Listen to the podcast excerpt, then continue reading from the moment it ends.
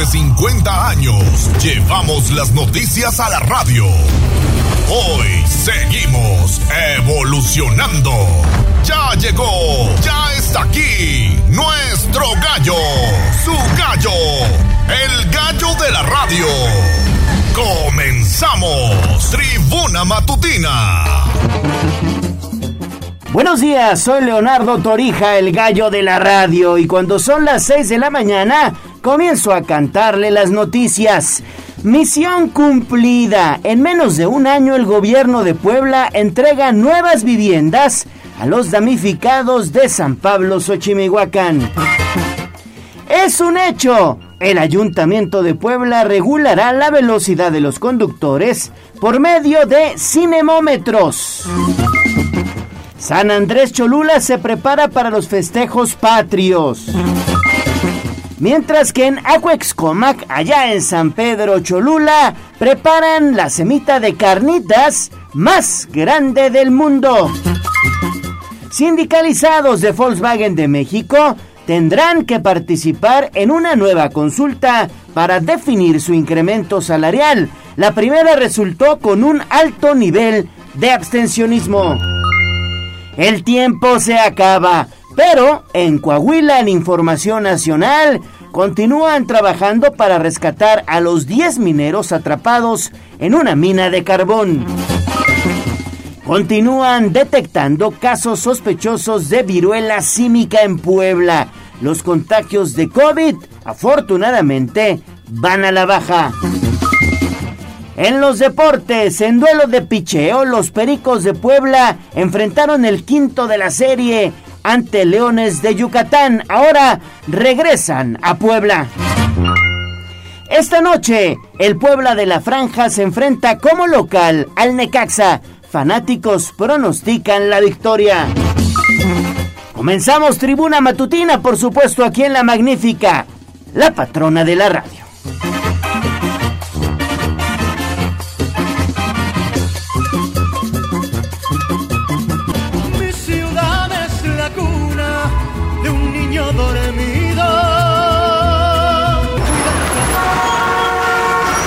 De nuestro pueblo. El reporte de la capital poblana. En Tribuna Matutina. 6 de la mañana con dos minutos y es un gusto saludar en esta mesa de trabajo mi compañera y amiga Ale Bautista. ¿Cómo estás, Gallo? Muy buenos días, el gusto es mío. Ya sabe que a partir de este momento tenemos tres horas de mucha información. Quédese con nosotros a través de la 95.5 de FM, 1250 de amplitud modulada y 980 para la región de Izúcar de Matamoros. En redes sociales también nos puede ver, compartir, dejar un mensaje y por supuesto esperamos sus mensajes de voz 22 23 90 38. Y es una mañana fría en Puebla Capital, 13 grados.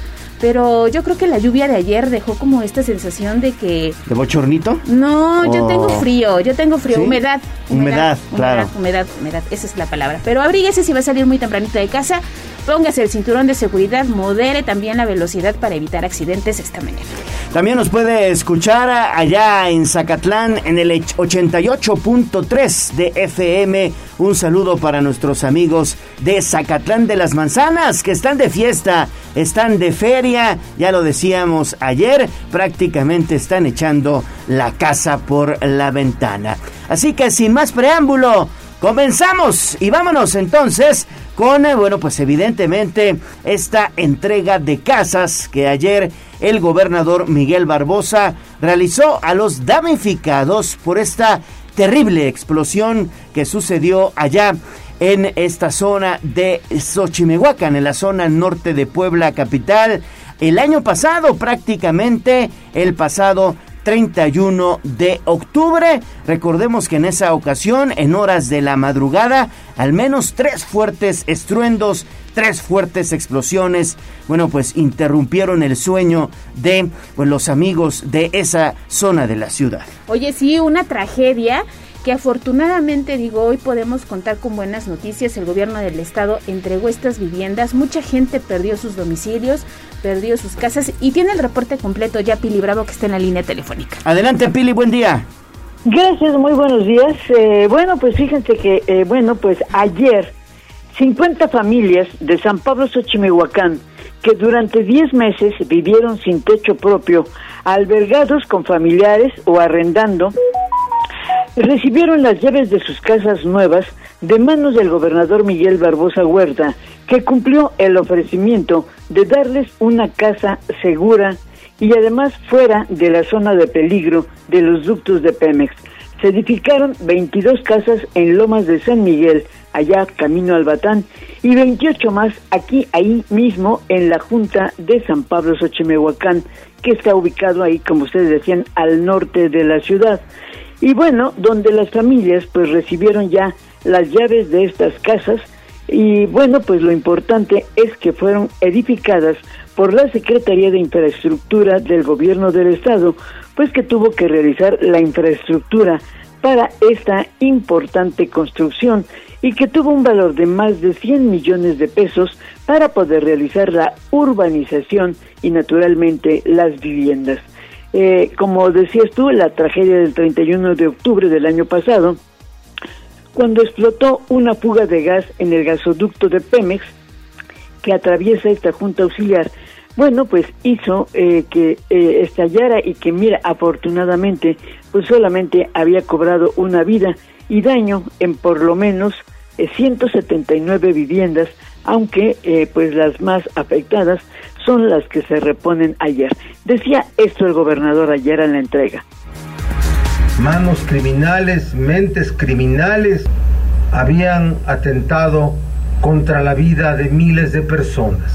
Gracias a la respuesta de ustedes, como vecinos de acá, y a la participación de servidores públicos, bomberos, policías, se pudieron evitar una tragedia mayor que hubiera sido, si esta fue grande, la otra hubiera sido de tamaños terribles.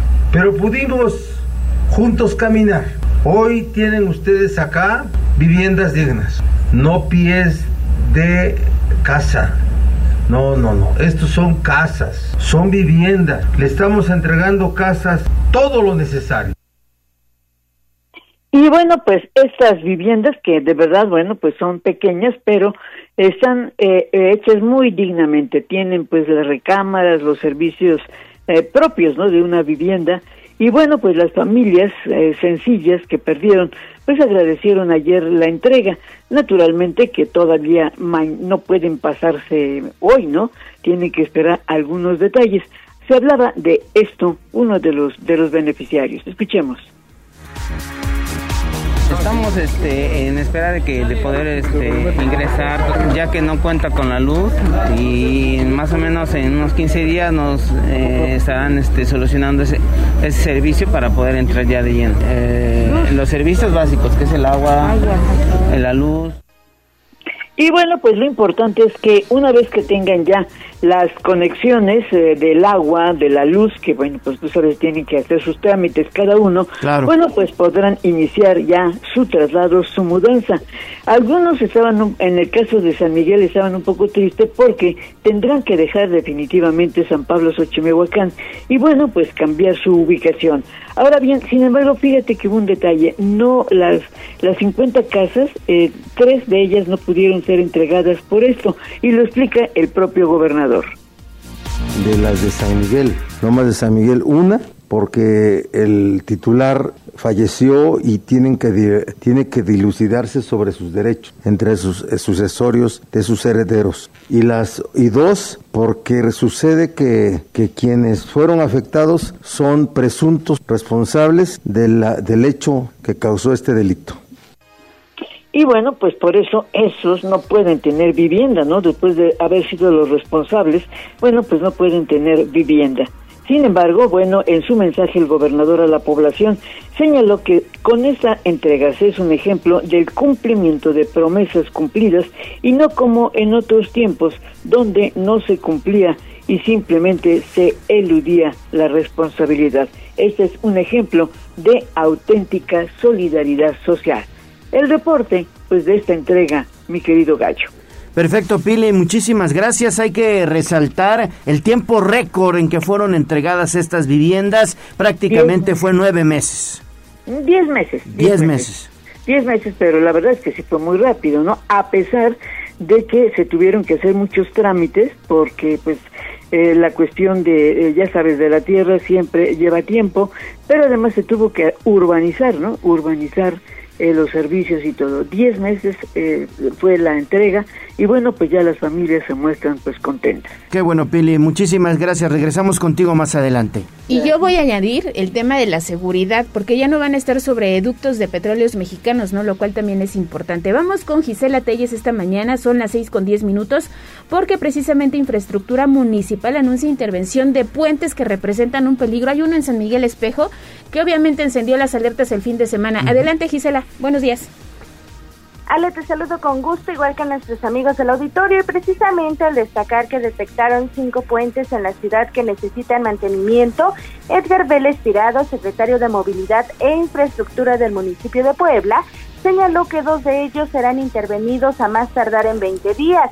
Indicó que estos últimos están ubicados en Naciones Unidas y Santa María Xanacatepec, con conexión a San Miguel Espejo mientras que los restantes, entre ellos el localizado en Esteban de Antuñano y Reforma Sur, están en zona estatal, por lo que se deberá trabajar de manera conjunta. Precisó que las afectaciones son por falta de mantenimiento, pues si no existió el mismo en temas de carpeta asfáltica, esto desde hace algunos años ejemplificó menos en los puentes, de ahí que ya los tienen contemplados por instrucción del alcalde Eduardo Rivera Pérez.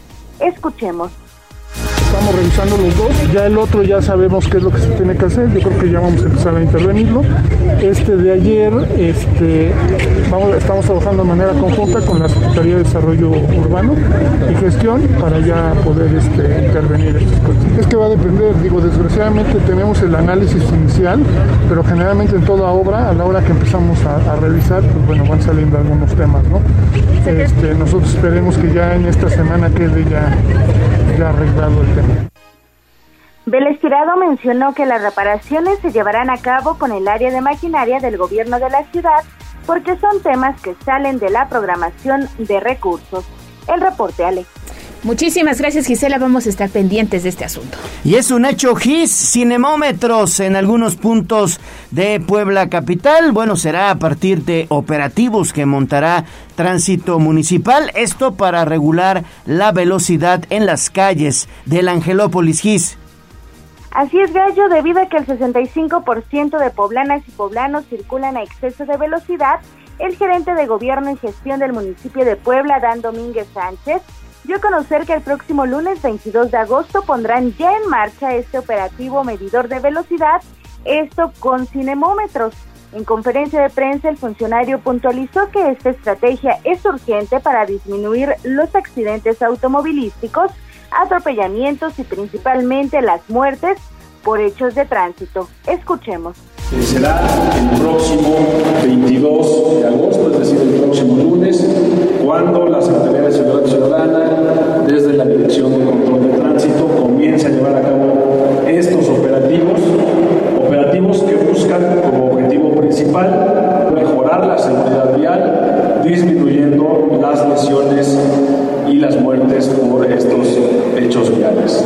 Buscamos inhibir estos excesos de velocidad y también implementamos esta estrategia mundial de la Organización Mundial de la Salud, llamada Misión Cero. Eh, en ese sentido se ha sumado también la ciudad. Proteger a las personas con discapacidad, los peatones, los ciclistas y también este programa nos va a permitir identificar a los conductores reincidentes que no cumplen con la obligación de estos pagos de multa. Mucho ojo, cuate.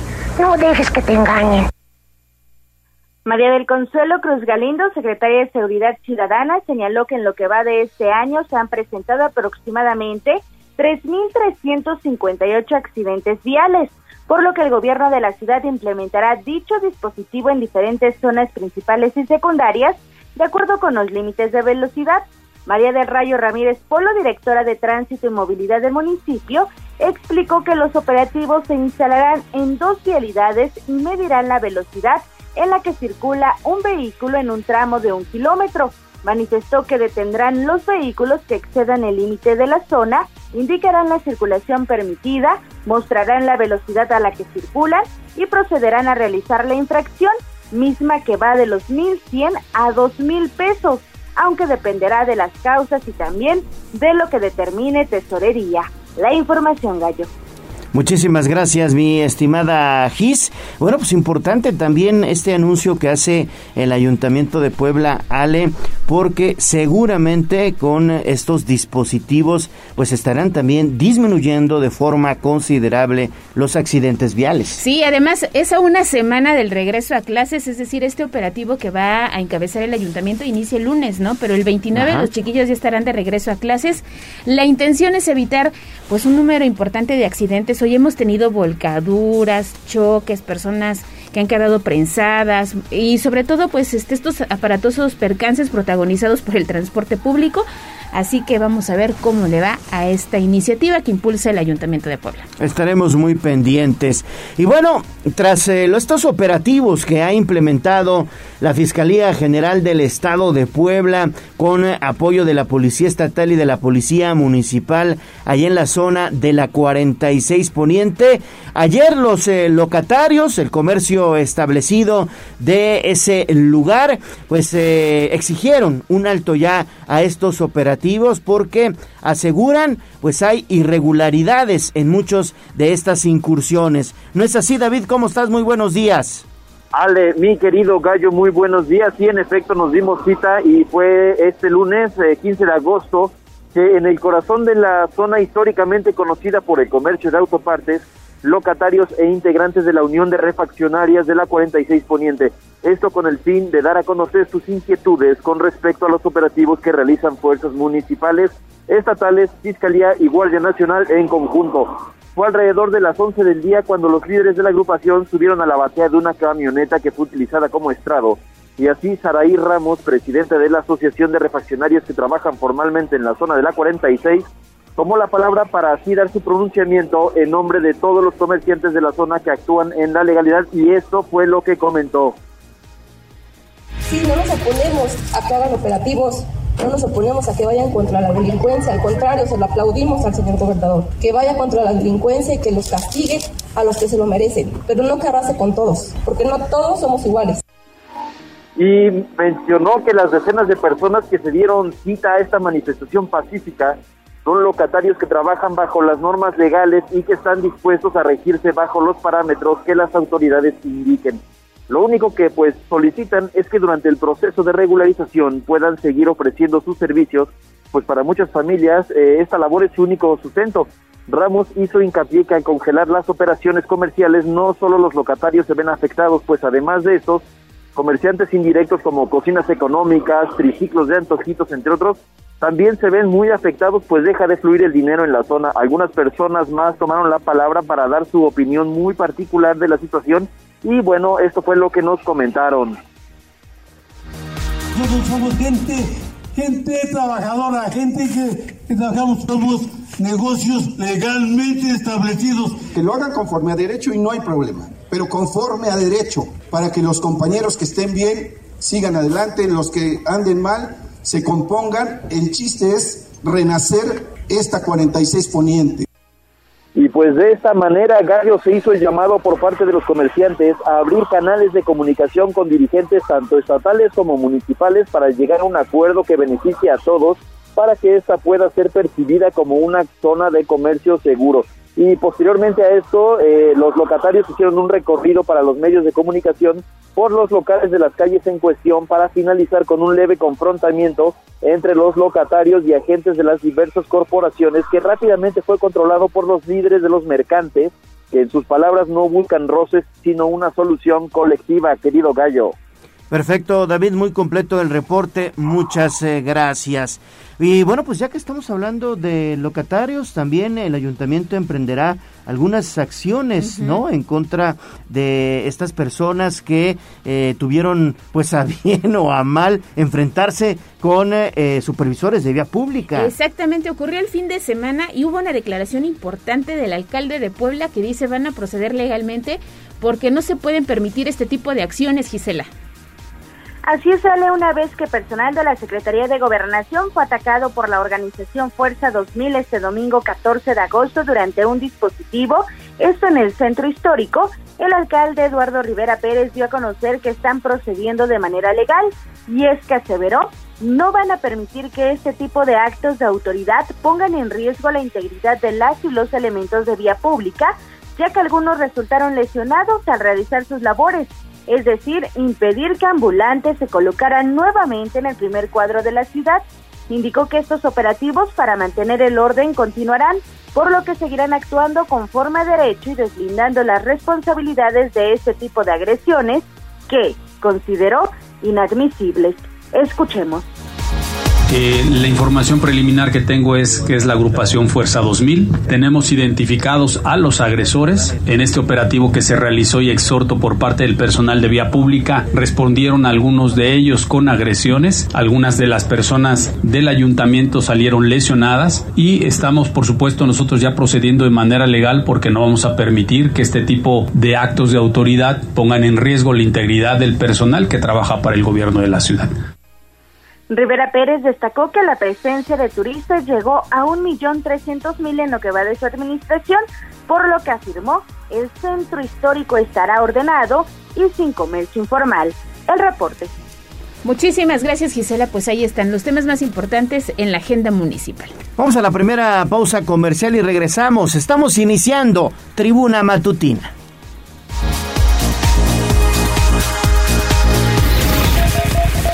Vamos a un corte comercial y regresamos en menos de lo que canta un gallo.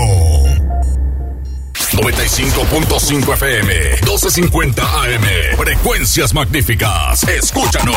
Seguimos con el gallo de la radio. Twitter, arroba tribuna vigila. Twitter, arroba tribuna vigila.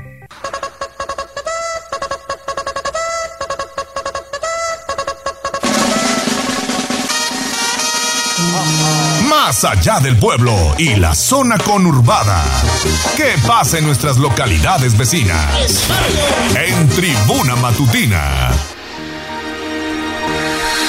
6 de la mañana con 24 minutos y vámonos a la zona de San Andrés Cholula con Liliana Tech, porque bueno, pues evidentemente todo está preparado para las fiestas patrias en ese municipio. Adelante Lili, buen día.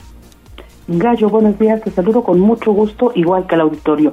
Fíjate que el mundo Tlatehui Persino, alcalde de San Andrés Cholula, informó que ya iniciaron los preparativos de las fiestas patrias del mes de septiembre que incluirán el tradicional desfile escolar, así como actividades artísticas y culturales.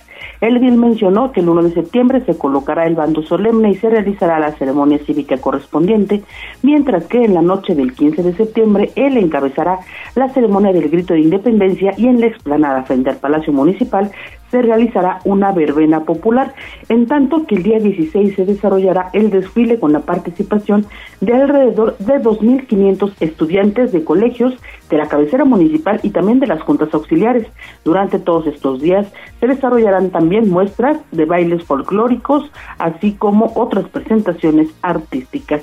Pero vamos a escuchar lo que él decía gente va a poder disfrutar de presentaciones de danza, presentaciones de música, este, llevaremos a cabo el tradicional grito, el 16 de septiembre el tradicional desfile también, estamos viendo ahí la participación de las escuelas eh, de cabecera y de algunas otras escuelas que también se está haciendo la invitación para que nos puedan acompañar, estamos estimando que en alumnos habrá una participación de más de 2.500 alumnos.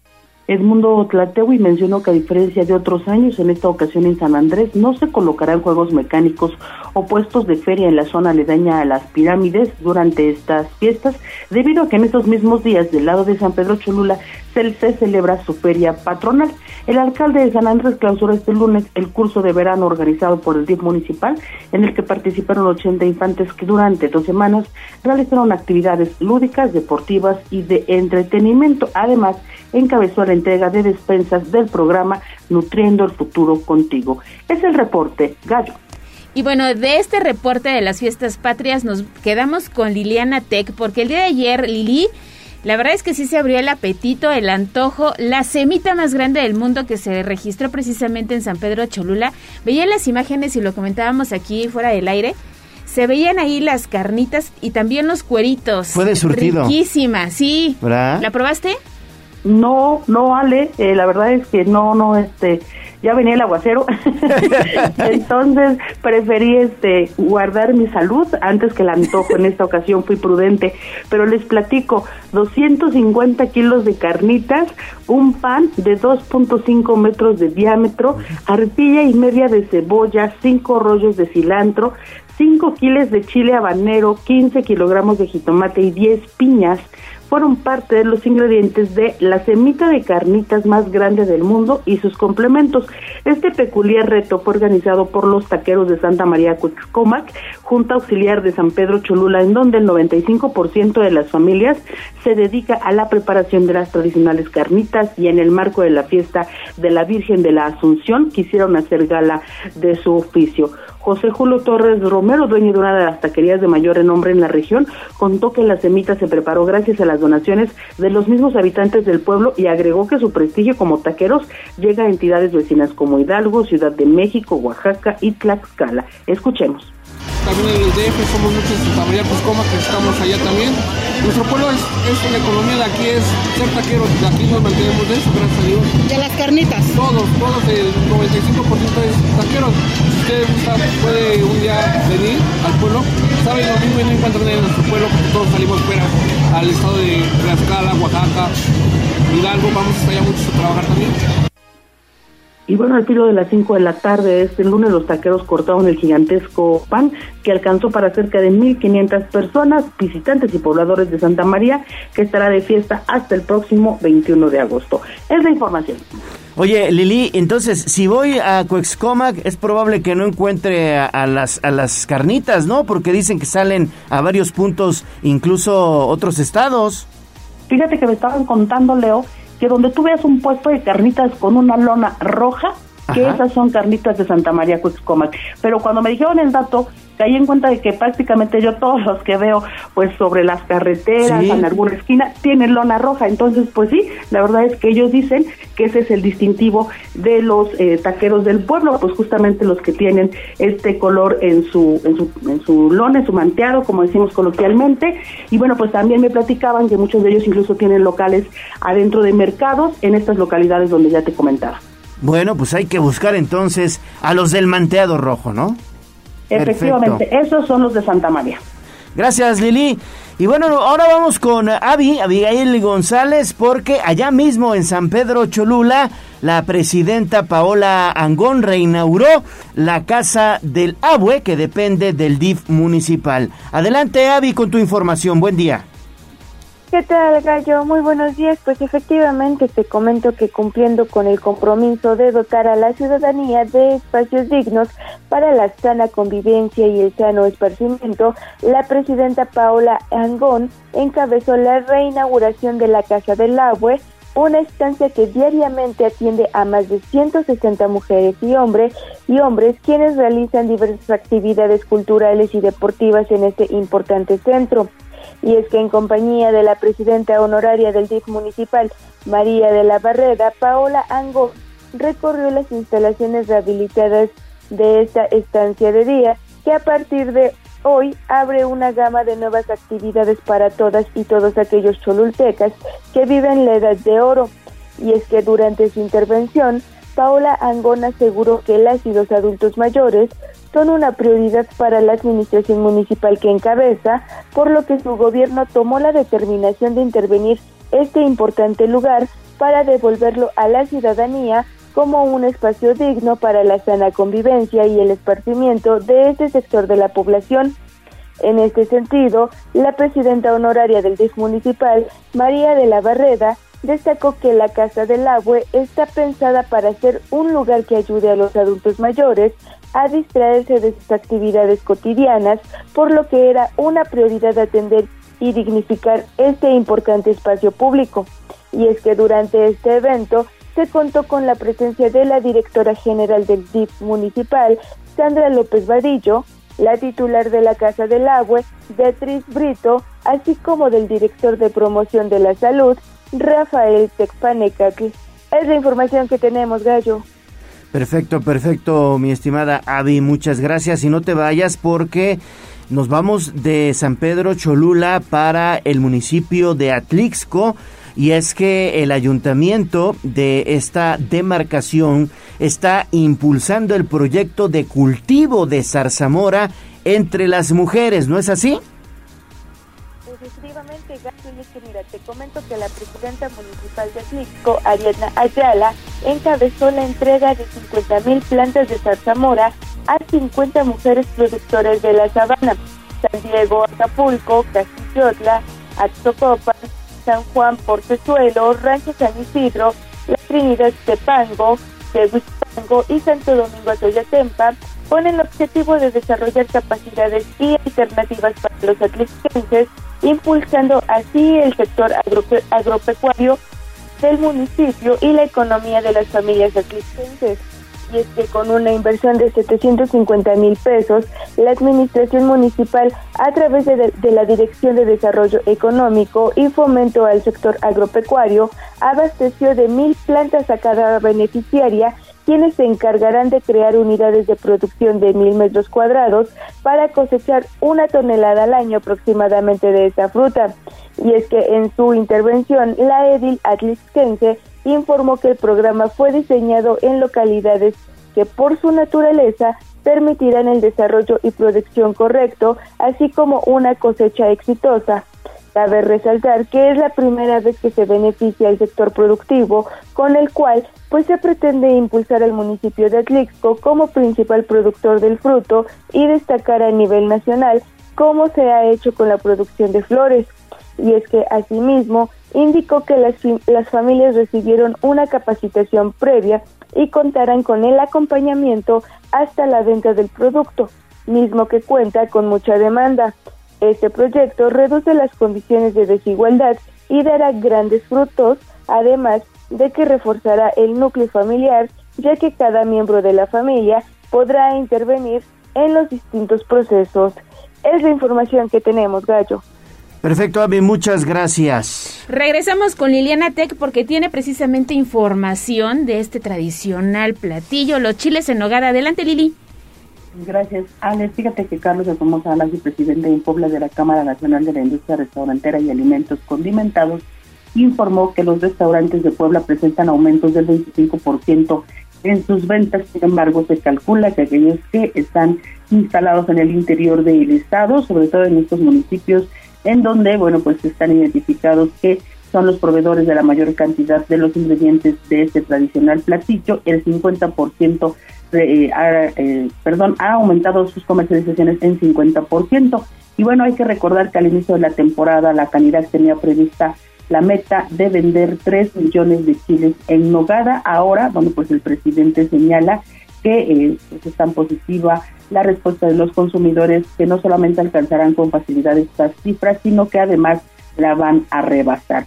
Él indicó que municipios, eh, restaurantes de municipios como Puebla, San Pedro Cholula, San Andrés, San Martín Texmeluca, Calpan, San Nicolás de los Ranchos, Atlixco, Teciutlán, Zacatlán o Jicotepec ya presentan aumentos considerables en sus ventas, sobre todo los fines de semana, y destacó que municipios como Atlixco y Calpan tienen eventos específicos para promocionar el platillo y por lo tanto ahí les ha ido todavía mejor. Pero vamos a escuchar lo que él. Y el reporte que yo tengo es que llevamos un 25% arriba de ventas. La verdad es que creo que es muy alcanzable el, objetivo que pusimos de 3 millones de chiles. Eh, vamos a rebasarlo y yo creo que muy fácilmente porque eh, la tendencia es que vamos a llegar, yo creo, a tener hasta un 50% de aumento, de incremento en, el tema de ventas, solo por el tema del chile en nogada. Entonces, bueno, creo que es muy alcanzable y vamos a dar cifras reales conforme vayamos cerrando. Y el reporte que yo tengo es que llevamos un 25% arriba de ventas. El empresario hizo un llamado a consumir el chile en nogada en el estado de Puebla o bien en restaurantes de origen poblano que respeten la receta original y lamentó que, bueno, pues en algunos de estos establecimientos en redes sociales sobre todo se ha hecho visible que hay negocios que venden el producto sin capear o integrando ingredientes diferentes. Este es el reporte. Muchísimas gracias Lili por esta información. Vamos a pausa y regresamos con más. Regresamos con Ale Bautista y la voz de los poblanos. No se vaya.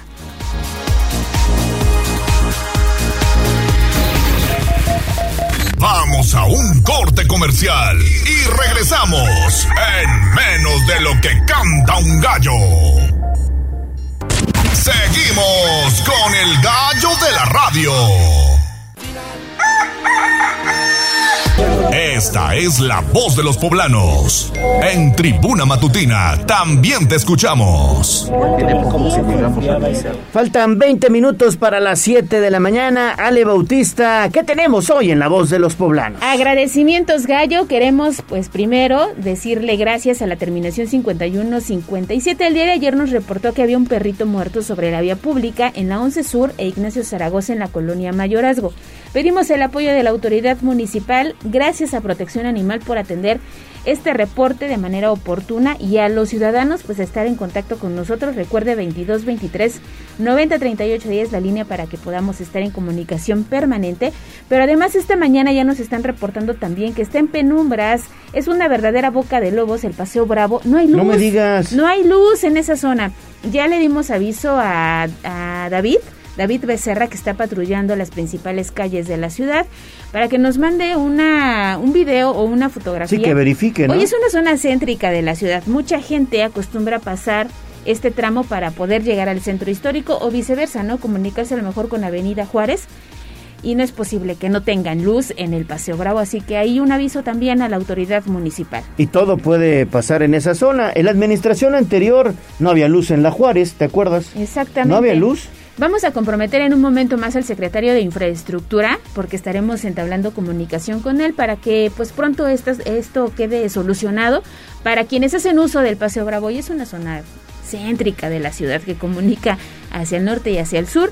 Así que ahí están los avisos y también tenemos, fíjate, información de Agua de Puebla para todos que les vamos a compartir en un momento más a través de las redes sociales de casa. Y si están en busca de empleo, recuerden que hoy inicia la Feria del Empleo en San Andrés Cholula. En punta de las 9 de la mañana ustedes se pueden dar cita en la explanada del Palacio Municipal. Habrá ofertas importantes. Es una, fíjate, una feria de empleo a nivel nacional. A propósito del mes de la juventud, también a nivel nacional se están impulsando esfuerzos para poder eh, ofrecer un número importante de vacantes a quienes no tienen empleo. Así que tempranito, tempranito, allá en el pueblo mágico de San Andrés Cholula. Bueno, pues hay que aprovechar esta feria de empleo. Si usted anda buscando trabajo, pues la opción es allá en San Andrés Cholula. Vamos ahora con Daniel Jacome porque se registró pues nuevo choque en donde se ha visto involucrada una unidad del transporte público. Esto fue en 14 Sur y Circuito Juan Pablo II. Adelante, Daniel, buen día. ¿Qué tal, Gallo? Buen día. Efectivamente, pues una camioneta particular chocó contra una van de la ruta M1 en inmediaciones de la colonia Jardines de San Manuel y no se reportaron lesionados de gravedad, afortunadamente. Esta tarde de lunes, el conductor de la unidad particular circulaba sobre la avenida 14 Sur y circuito Juan Pablo II y en dicho punto avanzó a pesar de que el semáforo se encontraba en luz amarilla. Por su parte, el vehículo del transporte público comenzó a avanzar antes de que la luz cambiara a verde. Eh, bueno, el impacto provocó lesiones leves a al menos 13 personas, por lo que al sitio se movilizó personal de protección civil municipal, quien atendió a los afectados y determinó que ninguno requería ser ingresado a un hospital. Posteriormente, elementos de tránsito municipal arribaron al sitio y tras realizar las diligencias correspondientes a fin de deslindar responsabilidades, retiraron las unidades del lugar a fin de restablecer la circulación gallo. Perfecto, Daniel. Y bueno, pues tienes más de la nota roja. Hay, hay información de Atlixco Exactamente, nos vamos hacia Atlixco porque un ladrón estuvo a punto de ser linchado, Daniel. Efectivamente, Ale, así que salvado por la campana, pues elementos de la Policía Municipal de Atlisco rescataron a un joven acusado de ser ladrón en la comunidad de Tejaluca, pues pobladores estaban a punto de lincharlo. Este lunes aproximadamente a las 2.30 horas, vecinos de la citada localidad sorprendieron a un sujeto quien intentaba ingresar ilegalmente a un domicilio, por lo que de inmediato se movilizaron, lo detuvieron y lo amarraron con malla ciclónica. El hecho generó gran movimiento en el sitio, ya que comenzaron a tocar campanas y los pobladores se congregaron en la zona, tras lo cual algunos comenzaron a pedir que se le diera muerte. Sin embargo, al lugar se trasladaron elementos municipales quienes, tras dialogar con los enardecidos vecinos, lograron rescatar al presunto ladrón y lo aprendieron. Hasta el momento se desconoce si la parte ofendida presentó la denuncia correspondiente a Ale. Pues ahí está. Toma, le dieron al ladrón, ¿eh? No, porque lo envolvieron en esta malla ciclónica. Oye, se salvó, como bien dice Daniel, salvado por la campana. Pudo haber terminado en una tragedia. No te vayas, Daniel, en un momentito más regresamos contigo. Mientras vamos con Pilar, porque pues están ya haciendo toda la eh, documentación para repatriar a los cadáveres de las eh, personas inmigrantes que desafortunadamente tuvieron un fatal accidente ahí en la zona de Cañada Morelos. Adelante, Pilar. Gracias. Bueno, pues Gallo, el Instituto Nacional de Migración reveló que la lista de personas fallecidas el pasado fin de semana que tuvieron un lamentable accidente en la carretera a Zumbilla, Cañada Morelos, debido a la volcadura de la camioneta en que viajaban al menos 15 personas, de las cuales lamentablemente 8 murieron y que se tendrán que repatriar.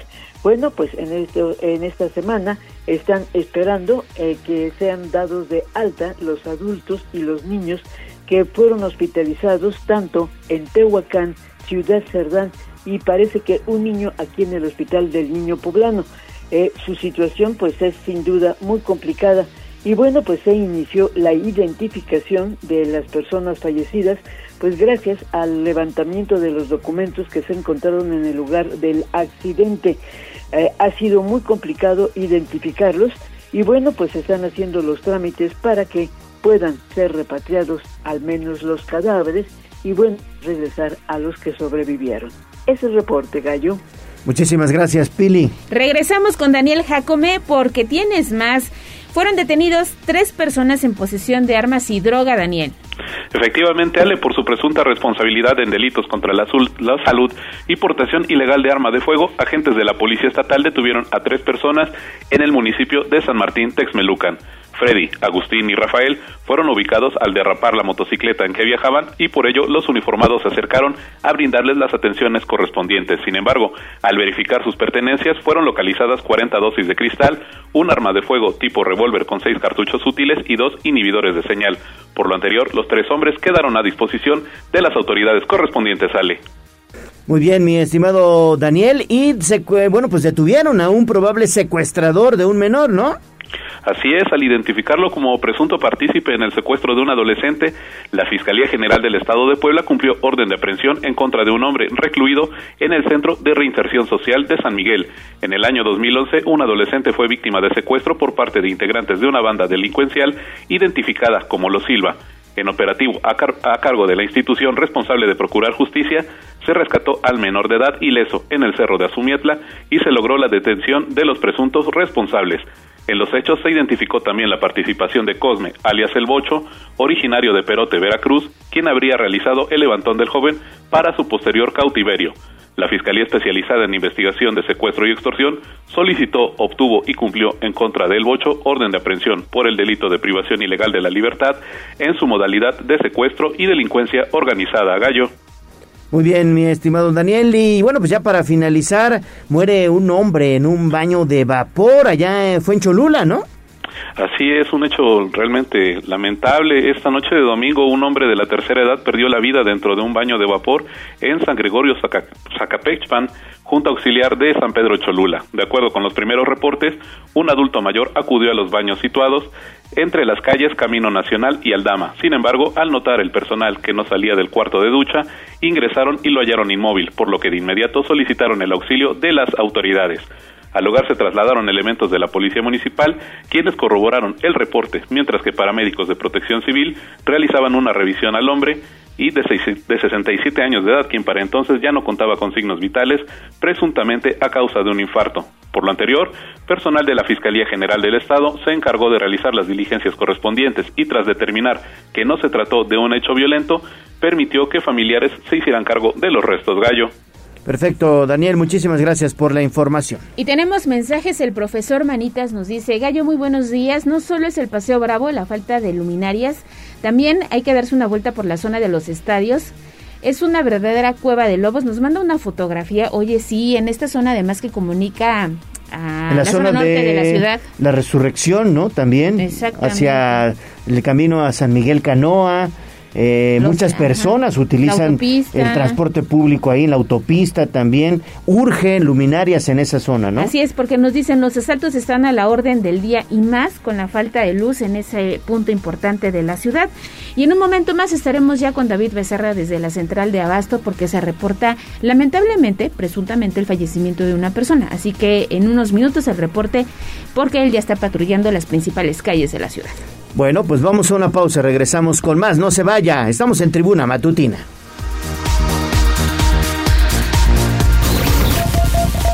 Vamos a un corte comercial y regresamos en menos de lo que canta un gallo. 95.5 FM, 12.50 AM, frecuencias magníficas. Escúchanos. Seguimos con el gallo de la radio. Leemos tus mensajes en WhatsApp, en La Voz de los Poblanos, 22 23 90 38 10.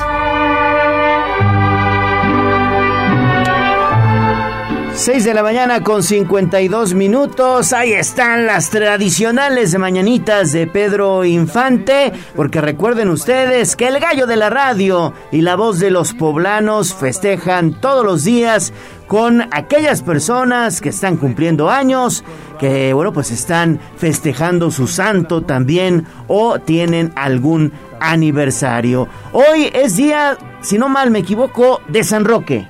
Exactamente, y también de quienes llevan el nombre de Esteban, veía por así que una felicitación, un nombre bastante común. Así que si nos están escuchando esta mañana, quien tenga este nombre, un abrazo de parte de todo el equipo que hace posible Tribuna Matutina.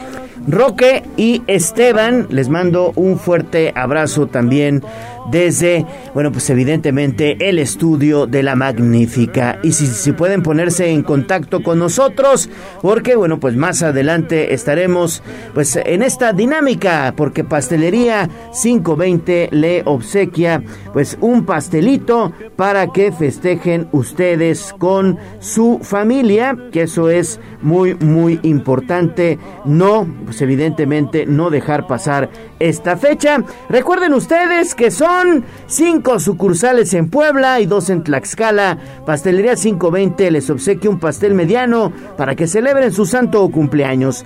Pastelería 520, la tradición de una nueva generación. Puede buscarlos en 520.mx.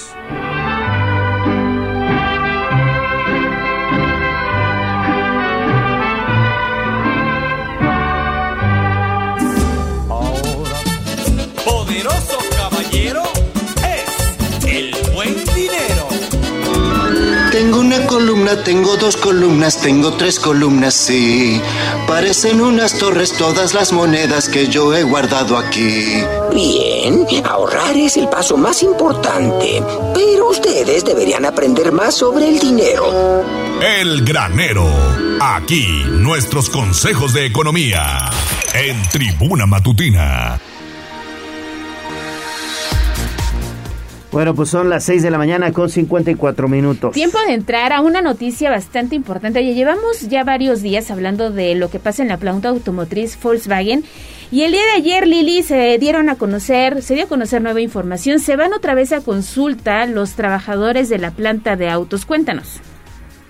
Efectivamente, trabajadores sindicalizados de la planta en Puebla de Volkswagen de México serán llamados a, can- a consulta nuevamente, esto a fin de resolver la revisión contractual de el 2022.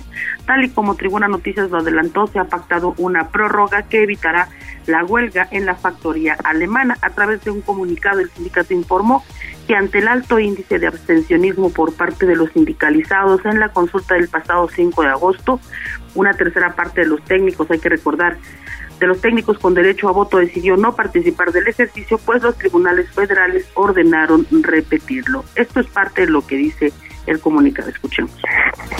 se ordena la realización de una nueva consulta en términos del artículo 34, inciso B, del protocolo en la materia.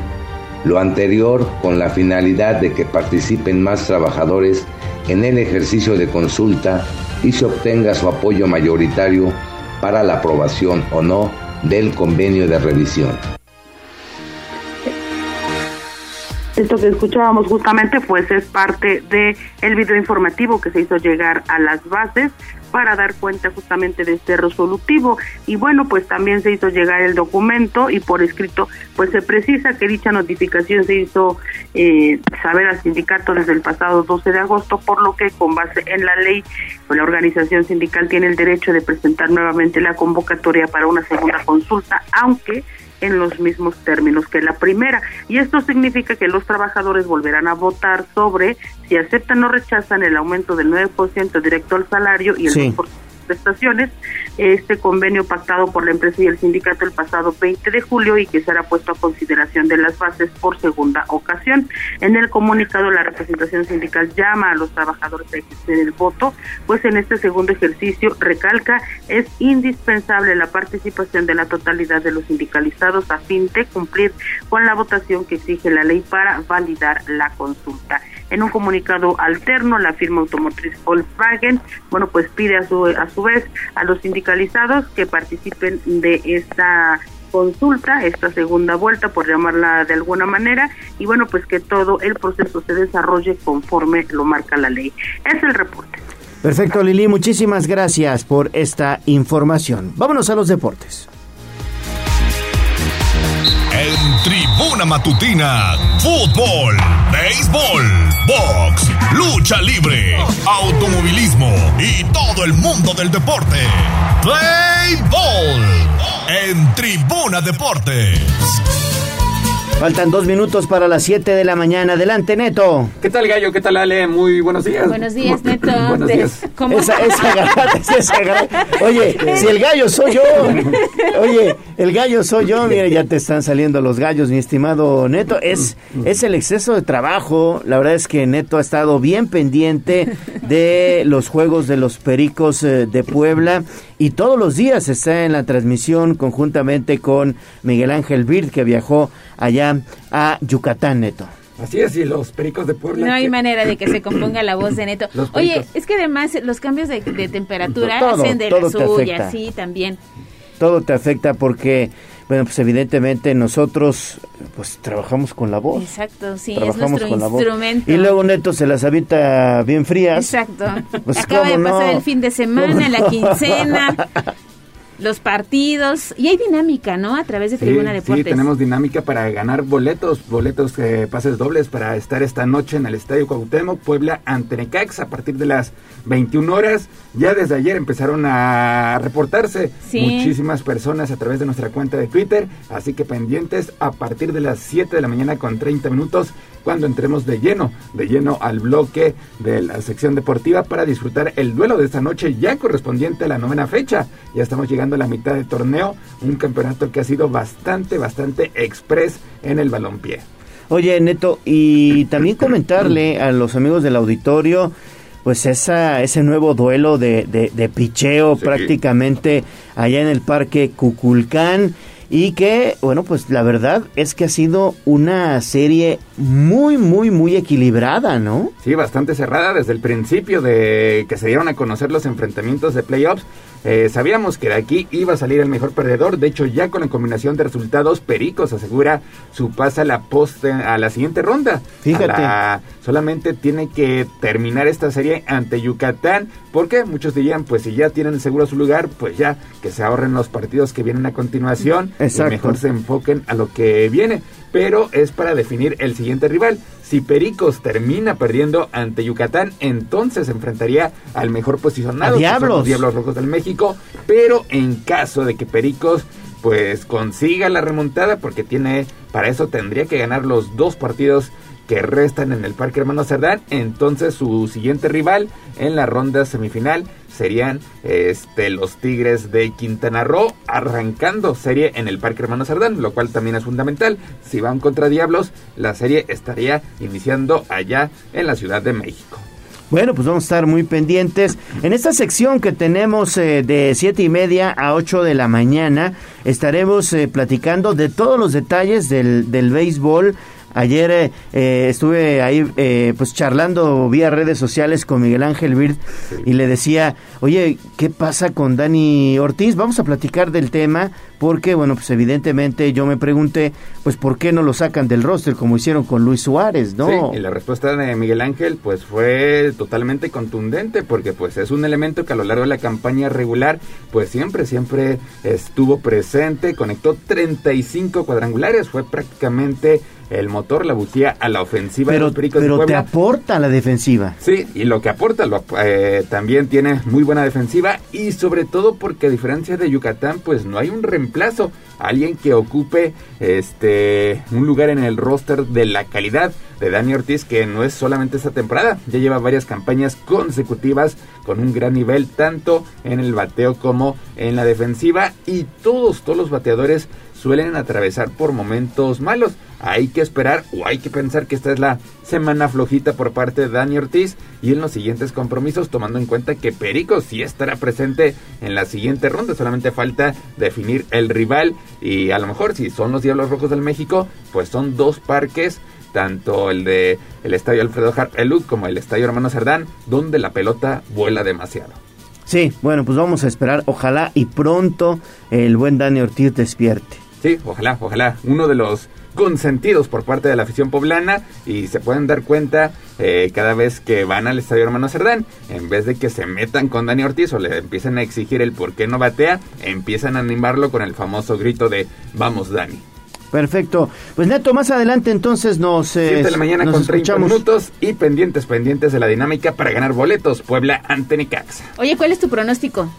De Puebla Necaxa es que Necaxa es un rival súper complicado. Súper, súper O sea, complicado. ya, de hecho, es que no es un equipo... Derrota para Puebla.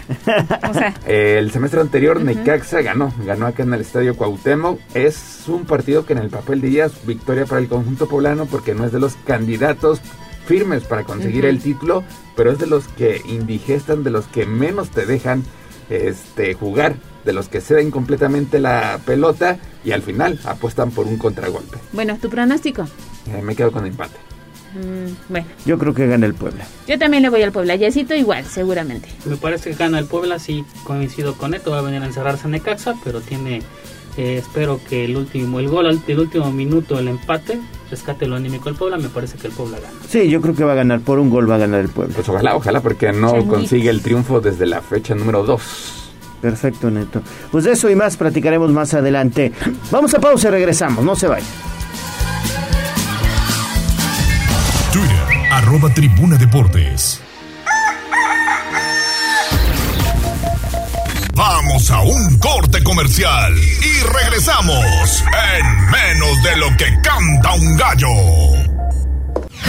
Esta es XHZT 95.5 FM y XEZT 1250 AM. La magnífica, la patrona de la radio. Una estación de Tribuna Comunicación. Fuerza en medios. Seguimos con el gallo de la radio. Corral. La entrevista sin tapujos. En Tribuna Matutina. 7 de la mañana con 6 minutos y es un gusto saludar este día en la línea telefónica a Edgar Vélez, ese secretario municipal de infraestructura. ¿Cómo está secretario? Qué gusto saludarte, buen día. Hola, buen día, buen día a ti y a todo tu, tu auditorio. Pues secretario, han estado pues eh, evidentemente con mucho trabajo en horas recientes, en días recientes y bueno pues la idea sería conocer qué fue lo que te encontraste allá en el mercado El Alto. Eh, la semana pasada hiciste un recorrido en el lugar y eh, bueno pues quisiéramos saber cómo va la, obra en ese sitio. Sí, mira, eh, el tema del mercado del Alto, eh, la semana pasada tuvimos una una reunión ya programada con, con el director del INA, el arquitecto Villarroel, sobre todo para definir eh, los colores de fachada, que esos, pues bueno, los tenemos que definir eh, de acuerdo a lo que a la paleta de colores que autoriza el INA y la gerencia del centro histórico, y bueno, conjuntamente con los locatarios. Eh, se hizo la, la revisión conjuntamente con los locatarios y ya se determinó el color de, de la fachada para eh, el, el, exterior del mercado del Alto. ¿sí? Eh, estos trabajos, eh, como bien se comentaron, eh, han, han consistido eh, desde que arrancamos, digamos, nosotros arrancamos a mediados de enero por una cuestión de, de temporada, digámoslo así, porque así lo pidieron los comerciantes, y bueno, se hizo un trabajo, eh, digamos que de reforzamiento estructural, porque cuando estuvimos levantando el piso, pues encontramos que el mercado no tenía cimentación, entonces bueno, tuvimos que hacer el reforzamiento estructural, se hicieron trabajos eh, de, de, adecuación de, locales y, y, este de acuerdo a un, a un plano que se que se firmó en bitácora entre entre locatarios y, el gobierno del estado y el gobierno municipal. Y bueno pues ahora sí que ya estamos cerrando la obra. La obra esperemos en 20 días cerrar. Una obra que, que contó con con el trabajo coordinado entre el gobierno del estado a través de infraestructura y de la secretaría de cultura del, del secretario este Roberto Roberto y el secretario este Sergio Vergara. Y, y bueno la, el Lina los locatarios y tu servidor Oye, entonces en 20 días, digamos, ya estarían culminando la obra y vendría nada más, digamos, poner la fecha de inauguración. Sí, afirmativo, afirmativo. Este, ese fue el compromiso que hicimos.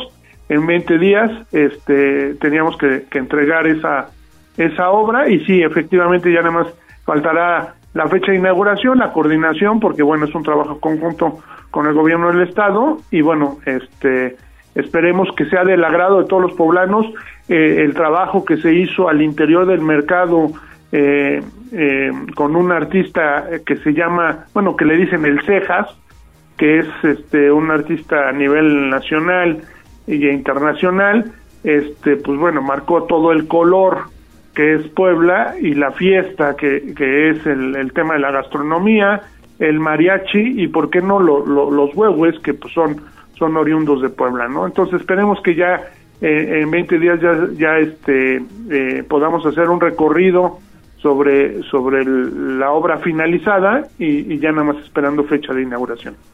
Importante esto, secretario. Muy buenos días, lo saluda Ale Bautista. Yo también sí, quisiera aprovechar que lo tenemos en la línea telefónica para hablar un poquito más de esta intención de poner fotomultas en algunas calles de Puebla Capital. La próxima semana estarán implementando ya un operativo con cinemómetros, pero hay dudas de la gente en dónde, cómo funcionarán. No sé si nos puede adelantar algo de lo que se va a implementar el próximo lunes. Bueno, mira, el, el tema de, de cinemómetros eh, precisamente es es un tema, digamos, lo llamamos volante, no es un lugar fijo, es un lugar que va a estar, digamos que son, son aparatos que van a estar en, en, en, en constante movimiento y este con la finalidad de eh, que podamos, eh, digamos que meter al, al, al, al, al ciudadano a que se respeten los límites de velocidades por vialidades. Digo, ya, ya en, algunas vialidades están marcados en el pavimento. Hemos detectado que la mayoría de la gente no viene manejando, pero no ve el pavimento. Entonces tenemos que reforzar el, el tema de la señalética vertical. Pero bueno, la intención es, es que no haya un, una, una zona específica, sino más bien que, que haya movimiento en este tema para que, eh, digo, la, la, ciudadanía entienda que tenemos que, primero, eh, salir con tiempo a, a, nuestro destino, ¿sí? Y la segunda es respetar los, los límites de velocidad dentro de la misma vialidad. En el caso de fotomultas, ayer lo, lo comentaba yo, sí fue una, una un, un, un, tema que, que se que se que se analizó y que bueno se ha, se ha comentado en reuniones con, con el gobierno del estado, pero bueno, es un tema que, que más adelante eh, se verá porque bueno, tenemos que trabajar de manera coordinada con, con el gobierno del estado. Y, y, bueno, en el tema de cinemómetros, pues esperemos que, que dé resultado. Ayer lo anunció el, el, el gerente municipal con la secretaria de Seguridad Pública y bueno, eh, ojalá eh, podemos lograr eh, dos temas. Uno, el tema de, de, del respeto a la vialidad y el segundo y, y, bueno lo que lo que se refiere a esta movilidad integral y el segundo tema es que este podamos eh, ser ciudadanos de 10. Estamos platicando con el secretario de Infraestructura Municipal, Edgar Vélez. Y ya nada más para concluir, secretario, ayer anduvieron pues muy activos en la zona de Loma Bella, que ya tienen complejo deportivo, ¿no? Sí, mira, se, se hizo la rehabilitación del complejo eh, deportivo en Loma Bella. Eh, fue, fue una instrucción que el presidente municipal, el maestro Eduardo Rivera, desde campaña, desde, desde campaña hizo, hizo el recorrido y bueno, estaba en completo abandono. Eh, consta de dos partes, una la, la, que está pegado a la iglesia, que, que se hizo una rehabilitación de la cancha de fútbol, se, se arregló, se, se, se, arregló y se mejoró la cancha de, de básquetbol, en los juegos infantiles, se pusieron aparatos de calistenia, áreas de estar, y en el segundo tramo eh, se, se hizo una cancha de fútbol nueva, completamente nueva, y eh, se, me, se ahora sí que se hizo el arreglo de la cancha de, de básquetbol que estaban ahí, juegos infantiles, una área para perros y, y aparatos de, de, ejercicio, eso se, se, dieron mantenimiento. Esta obra fue eh, tuvo un costo de 6.7 millones de pesos y bueno, eh, realmente la, la, la, la, gente desde ayer la, la, la, la, empezó a usar. Eh, nosotros regresamos todavía con el señor presidente a las 7 de la noche, sobre todo para ver el tema del alumbrado. Ya nos hizo algunas observaciones el señor presidente eh, municipal, el alumbrado está bien, pero hay que reforzar ese tema. Y bueno, ya la gente está, está este, ahora sí que ocupándola, porque para eso es estos espacios, para que la gente regrese al, espacio público, que lo cuide, que lo disfrute y que generemos esta, esta cohesión social que, que se ha perdido en los últimos años. Perfecto, secretario. Sobre todo eso, que los ciudadanos cuiden estos nuevos espacios comunes. Bueno, pues muchas gracias, secretario Edgar Vélez. Es un gusto haber platicado contigo esta mañana. Gracias igualmente y bueno, estamos a la orden. Seguimos trabajando para corregir el rumbo de, Puebla y sobre todo lo que nos ha pedido mucho el señor presidente municipal, el maestro Eduardo Rivera, es que trabajemos de manera coordinada, sociedad y gobierno, para ser ciudadanos de 10 y ser ciudadanos ciudadanos que merece esta esta hermosa ciudad de Puebla. Gracias, que tengas buen día. Vamos a pausa y regresamos.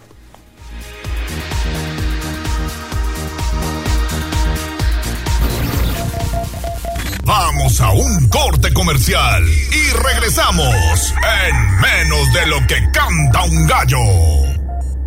95.5 FM, 12.50 AM. Frecuencias magníficas. Escúchanos. Seguimos con el gallo de la radio. Facebook, Tribuna Vigila.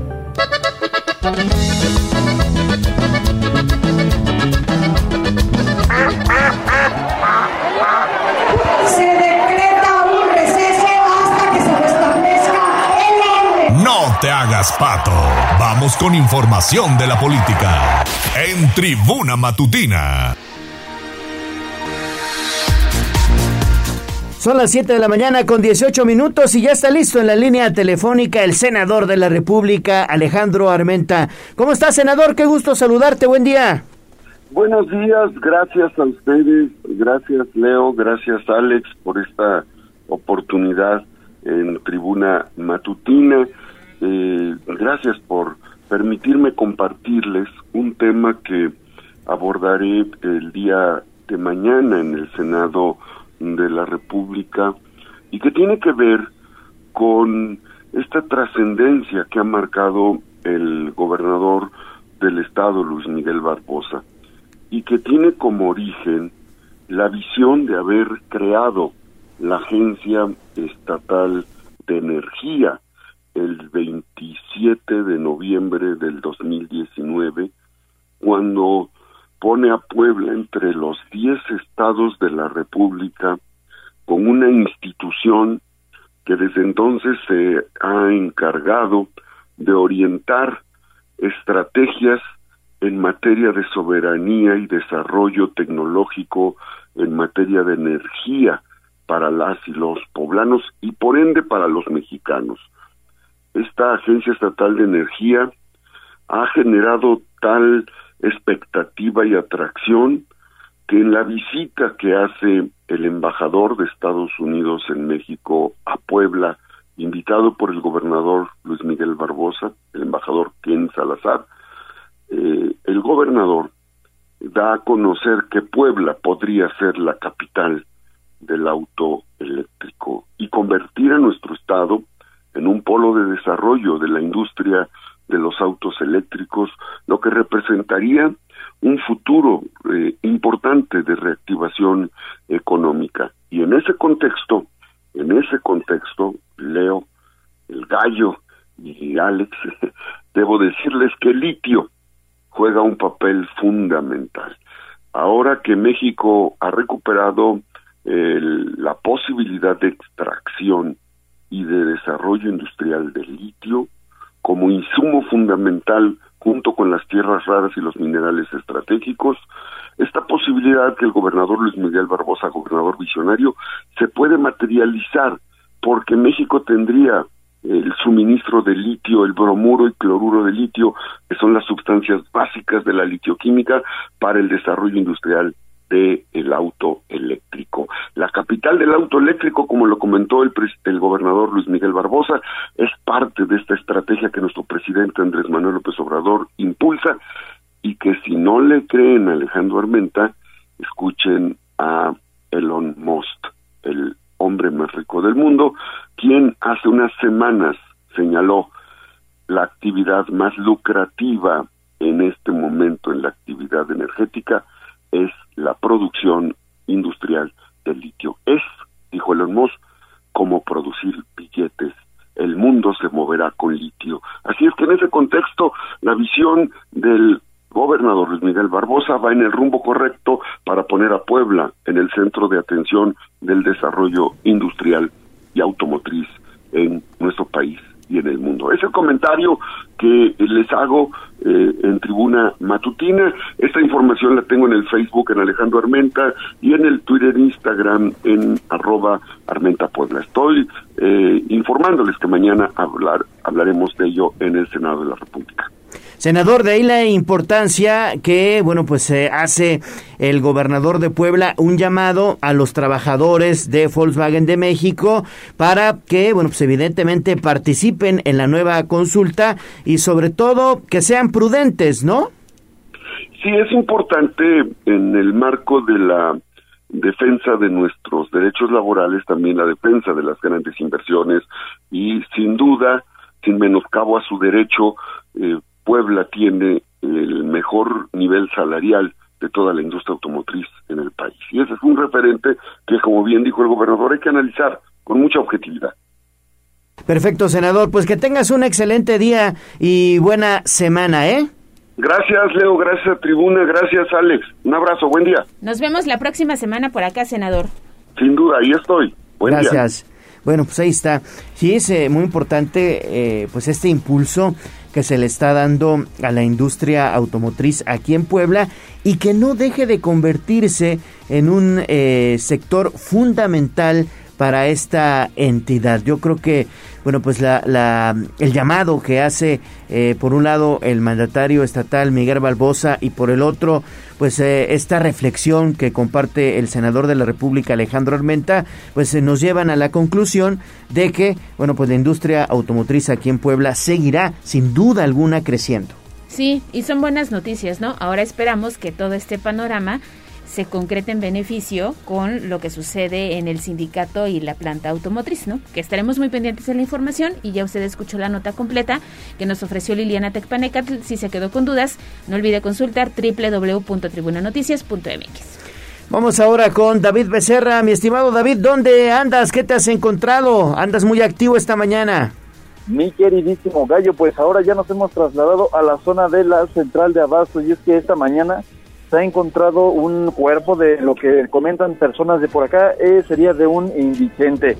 Ya se encuentra eh, elementos de la policía eh, estatal acordonando la zona para realizar, bueno, los respectivos levantamientos de cadáver. Aún no se presenta las unidades forenses, sin embargo, pues eh, recordemos que esta zona es muy movida, entonces toda la gente ya empieza a eh, presentar su- sus actividades diarias, Gallo.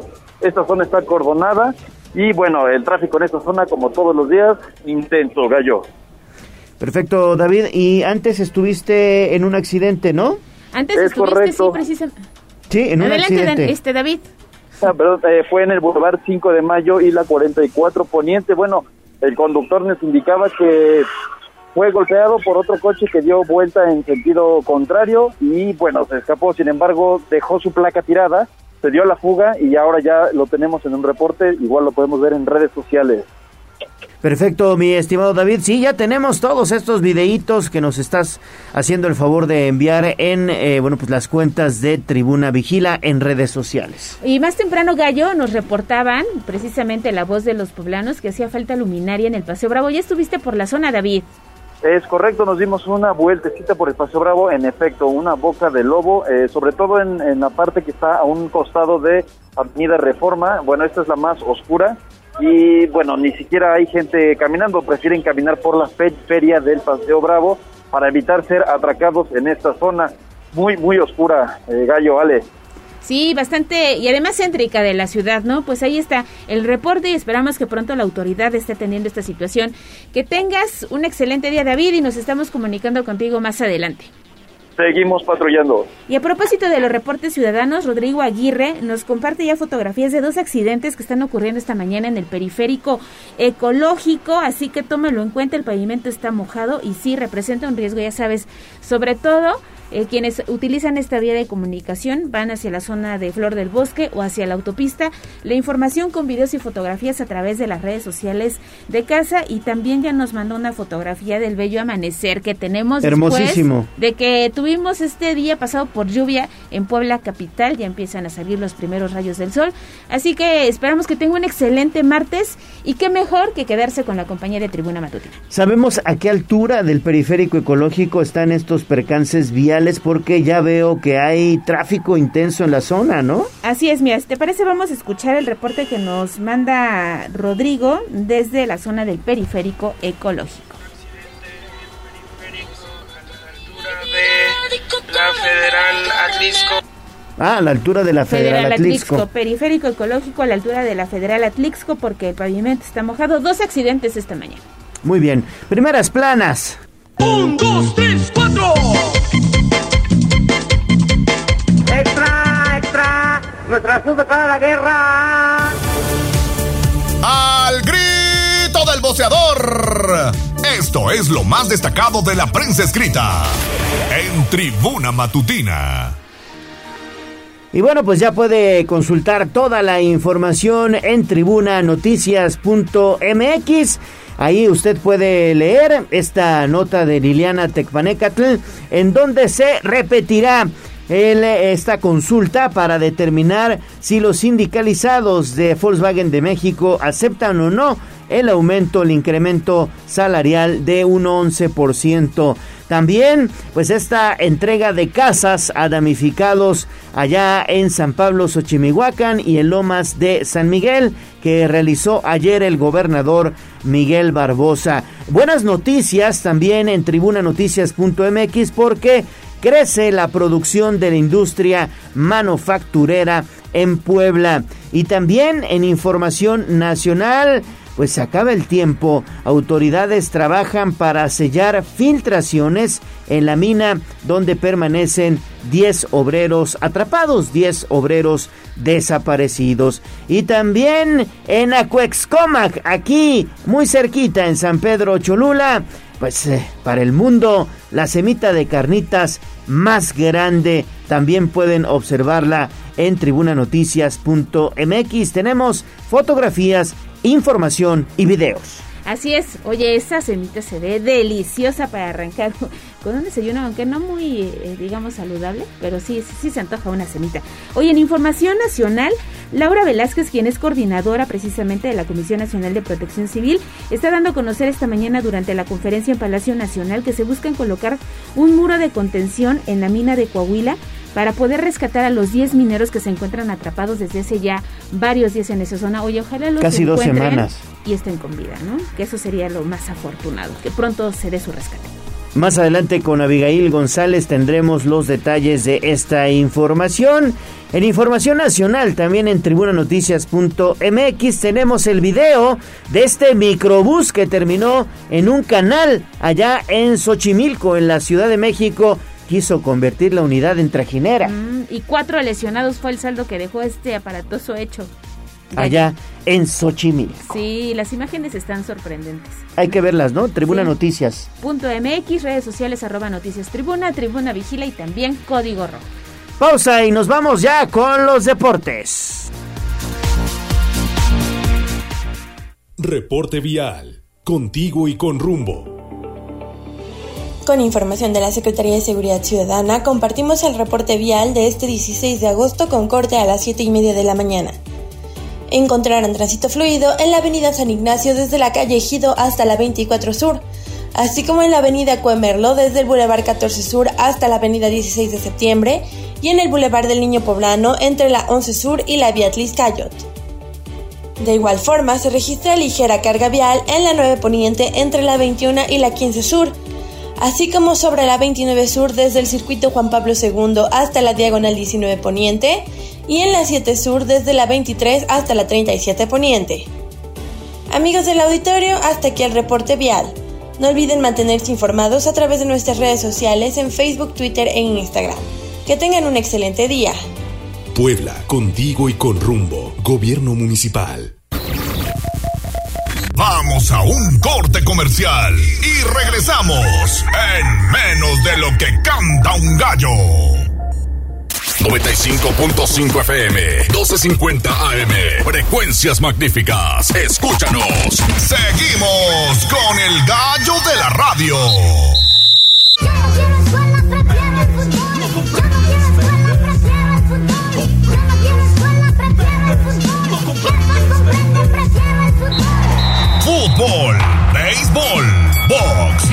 Lucha libre, automovilismo y todo el mundo del deporte con Ernesto Romero, Mario Montero y José Luis Sánchez Solá, el Chelis. Béisbol. Béisbol.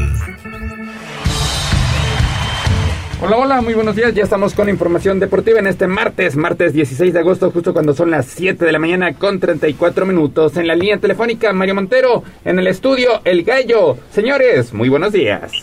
Buenos días, Neto. Buenos días, Gallo. Buenos días al auditorio. Pues ayer otra jornada de béisbol cerrada, difícil, donde lamentablemente otra vez el relevo resulta ser el problema y Pericos en un partido complicadísimo acaba cayendo por la mínima como mala noticia, pero la buena noticia es que con la derrota de Tabasco, Pericos ya tiene asegurado su lugar en la serie divisional.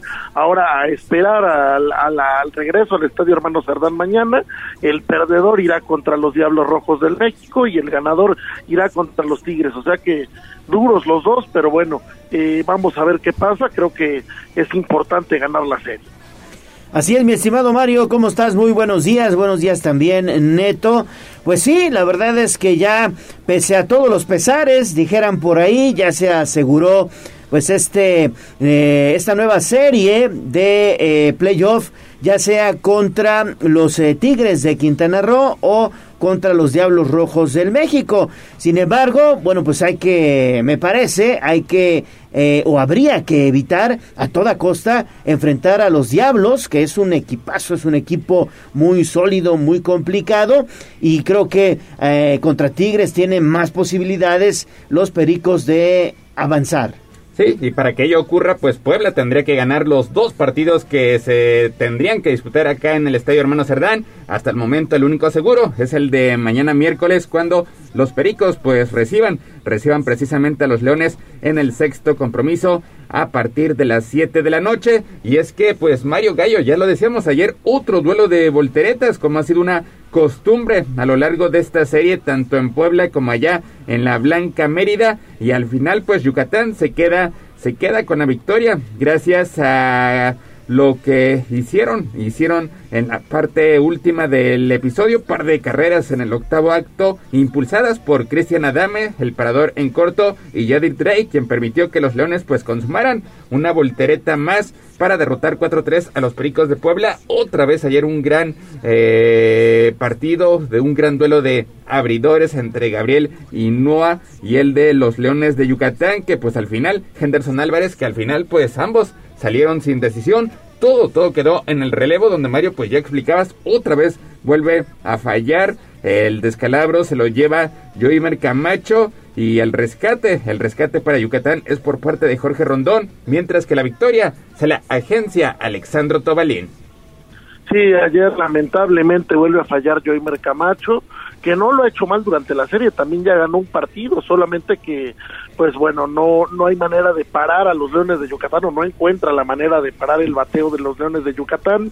Esta pelota pequeña, que es lo que funciona allá, donde la bola no vuela, donde tienes que jugar con más estrategia, pues a Pericos se le complica definitivamente un equipo bateador, un equipo acostumbrado a batear jonrones, a, a anotar muchas carreras de esa manera, pues sufre con el calor y con la, con la altura de Mérida. Y bueno, pues lamentablemente ayer no se dan las cosas, se lleva una dolorosa derrota Pericos, más tarde ya de madrugada eh, pues nos enteramos de la buena noticia de la eliminación de Tabasco a manos de los Tigres, entonces pues por lo menos ya sabemos que está asegurada la siguiente serie de playoffs, pero no en ningún momento es bueno o es positivo llegar como el mejor perdedor, porque pues eso desde el momento te demerita, Luego hay que enfrentar al México, como bien dice el gallo, un equipo muy difícil, muy complicado. Creo que Pericos todavía tiene que crecer en playoffs antes de estar preparados para enfrentar al México. En temporada regular no, nos fue bien con los Diablos, entonces pues vaya, hay mucho, mucho que trabajar creo que Pericos tiene todo para ganar la serie en casa. Eh, acá las condiciones son diferentes acá Pericos puede hacer gala de su bateo, puede hacer gala de buen picheo, buena defensa y con eso derrotar a, los Leones de Yucatán en estos dos partidos que quedan. Mañana será el, el, duelo definitivo, mañana no hay mañana para los Pericos. Si quieren ganar la serie mañana hay que ganar sí o sí y forzar este séptimo partido que se jugaría el día jueves son dos taquillas muy buenas para el club también. Estoy seguro que la afición estará encantada mañana de retacar el Parque de los Hermanos Cerdán para apoyar al equipo. Y bueno, pues esto ya eh, esperando lo que será una serie de postemporada que ya está asegurada, pero repito, nunca es bueno llegar como el, el mejor perdedor. Creo que eh, es, es, es, es, es una mentalidad de la que tiene que llegar el equipo, es algo que seguramente ya Willy Romero y su cuerpo técnico ha platicado con los jugadores y que pues han de tener muy presente en este regreso a casa. Sí, sobre todo porque mm, hay que mejorar muchísimo en, en, la ofensiva, en el bateo.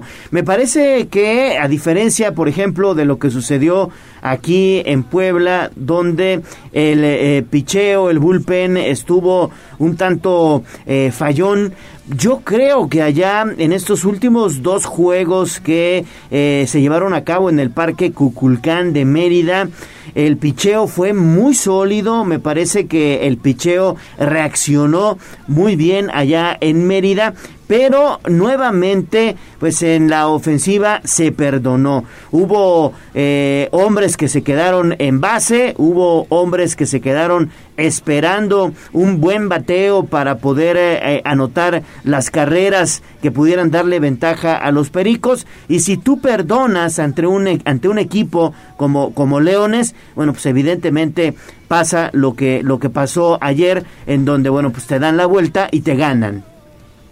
Sí, ayer, ayer lamentablemente el picheo de relevo fue lo que no aguantó, pero bueno, efectivamente el picheo mejoró mucho en la salida a Mérida, se logró una victoria muy importante en el primer partido allá, y bueno, pues eh, ojalá ya estando en casa Pericos mantenga ese buen nivel en el picheo, recupere el bateo, algo que ha sufrido muchísimo Pericos es esta bache en el que se encuentra Dani Ortiz, que prácticamente está bateando nada, tu mejor tu mejor bateador no puede estar así en postemporada, ojalá Dani Ortiz encuentre su camino y lo encuentre pronto, porque precisamente las carreras que él empujaba son las que han hecho falta en estos partidos, también eh, Alex Mejía, a, pesar de haber empujado par de carreras en el primer partido, ha fallado también con hombres en base. Efectivamente, el bateo oportuno es algo que a Pericos le ha costado en estos juegos en Mérida y ojalá se encuentren estos dos grandes bateadores muy pronto porque son muy necesarios.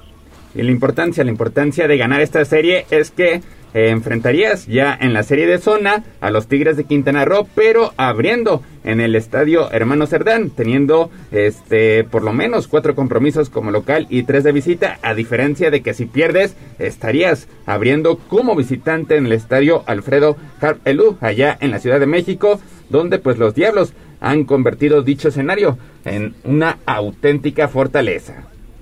Efectivamente, y esa es otra cosa más, que Pericos empezaría jugando la serie eh, en casa, tendría los dos últimos juegos en casa también, que es algo muy, este, muy, es una gran ventaja cerrar en casa.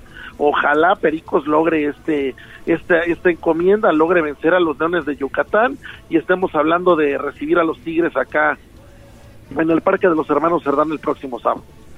Ayer le preguntaba vía redes sociales a Miguel Ángel Bird que eh, si cabía la posibilidad de que sacaran del roster de bateo a Dani Ortiz, como sucedió con Suárez, por ejemplo, en los Leones de Yucatán. Y Miguel Ángel, bueno, pues fue tajante, dice, no, no es lo mismo un Dani Ortiz que hoy está apagado, sí, en la ofensiva, pero que te genera mucho, te aporta mucho a la defensiva y que además Pericos no tiene un jugador de las mismas características como sí lo tiene en su momento Leones, ¿no? Entonces, Dani Ortiz, pues hay que esperar, tiene que despertar tarde o temprano, ¿no? Sí, claro, digo, ah, no puede sacar a un jugador de ese calibre que además ha hecho muy buenos lances en los jardines, ha jugado muy bien la defensiva. Y otra cuestión es que Yucatán pues sí cuenta con una profundidad eh, como equipo muy grande, no sé de dónde sale tanto pelotero extranjero en Yucatán con buen nivel que de repente los utilizan solo para salir como bateador emergente, los utilizan solo para tirar una entrada, pero pues eh, de alguna manera cuentan con un roster profundo y eso es algo que también a Petcos le ha hecho falta este, estos eh, pues eh, reemplazos de calidad que a lo mejor todavía están muy jóvenes o que a lo mejor ya están muy veteranos, pero bueno, eh, es lo que hay, es lo que tiene Pericos. Pericos tiene un equipo sólido, tiene un equipo balanceado, tiene un equipo que, que para el Parque Hermano Cerdán se acomoda muy bien y entonces pues bueno, esa es una ventaja que va a tener para estos dos partidos. Pues es la única, la única serie que queda en disputa. Ya están en la siguiente ronda los Diablos Rojos del México y los Tigres de Quintana Roo en la zona sur, mientras que en el norte, pues ya desde ayer repasábamos las series de zona que arrancarán el próximo viernes allá en el norte entre los Toros de Tijuana y el conjunto de Acereros de Monclova, además de los Tecolotes de los dos Laredos enfrentando a los Sultanes de Monterrey. Ya mañana estaremos ampliando la previa del sexto de la serie entre Pericos de Puebla y Leones de Yucatán. 7 de la mañana con 44 minutos. Hasta aquí la información del Rey de los Deportes. Fútbol. Vámonos, vámonos con el Puebla. Recuerden, atentos a sus teléfonos porque viene la dinámica del partido ante los Rayos del Necaxa. Les haremos una sencilla trivia para los que hayan sido seleccionados después de esta dinámica que se puso en redes sociales. Y es que Mario, hoy el Puebla recibe al Necaxa a partir de las 9 de la noche con 5 minutos. Así es, a las 9 de la noche con 5 minutos hoy habrá actividad en el Estadio Cuauhtémoc. El Puebla que viene después de una larga eh, pues eh, estancia lejos de casa, eh, por fin vuelve, vuelve, a, vuelve a su cancha, vuelve a recibir a un Necaxa que se encuentra arriba del pueblo en la tabla general, a un equipo pragmático, complicado, que no juega, no juega bonito, ni juega interesante, ni le gusta a nadie, pero saca los puntos, este, este equipo de Necaxa, que bueno, pues es, está bien dirigido, que tiene buenos jugadores, Puebla tiene hoy una oportunidad grande para poderse eh, para poder regresar a los primeros puestos de la tabla general. Eh, hace ya un buen tiempo que no no vemos una victoria del Puebla tampoco, tampoco vaya no ha sido tragedia porque el Puebla ha logrado eh, sobreponerse a las adversidades, lo que pasó en Tijuana el viernes es prueba de ello y bueno, pues ahora el Puebla buscará de alguna manera eh, mantener estos tres puntos en casa y buscar este lugar alto en la tabla general, ojalá, ojalá se logre esta noche. Sí, un Puebla, un Puebla que busca acabar con esa racha de seis partidos consecutivos sin conocer la victoria. De hecho, el último éxito del conjunto blanquiazul en este torneo pues fue ya en la lejana fecha número 2.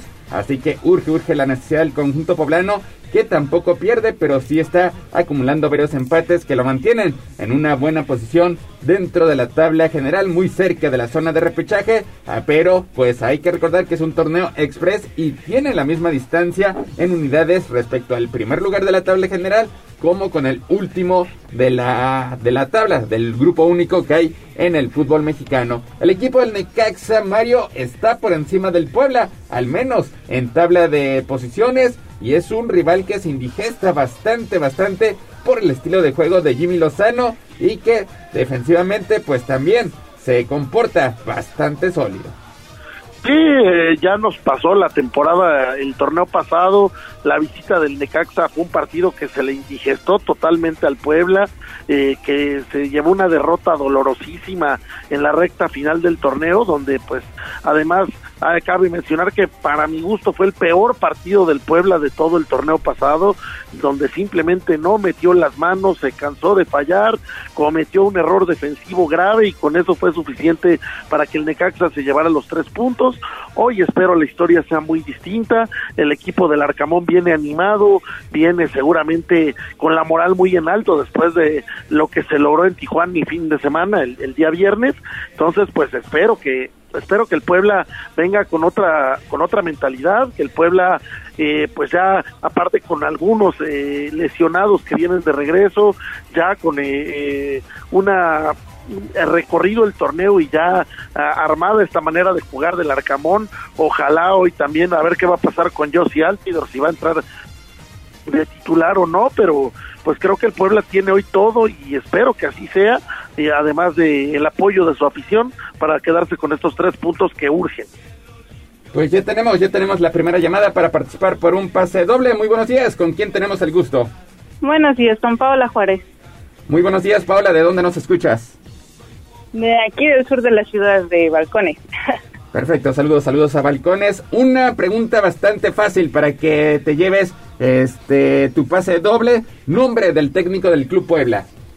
Nombre del técnico. Permítame. No. No, bueno. Es, Nicolás. No.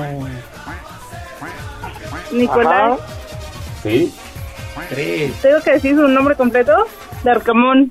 Perfecto, perfecto, Nicolás Larcamón. Cerca, cerca de que perdieras este pase doble. Pues muchas gracias, Paola. Este, en un momento más te haremos llegar tu pase doble. Eh, no nos cuelgues para que te tomen tus datos. Ah, muchas gracias. Saludos, muy buenos días. Pues Mario, la pregunta era bastante fácil, ¿no? Muy, muy fácil. Y vaya que ha sido el hombre del momento en los últimos tres años, para que no te lo sepas pues estaremos, estaremos esperando más llamadas. Mario, tu pronóstico entonces para esta noche. Yo creo que hoy el Puebla se levanta en casa, logra derrotar al Necaxa y se lleva los tres puntos. Me gusta un marcador como 2-1, algo por ahí.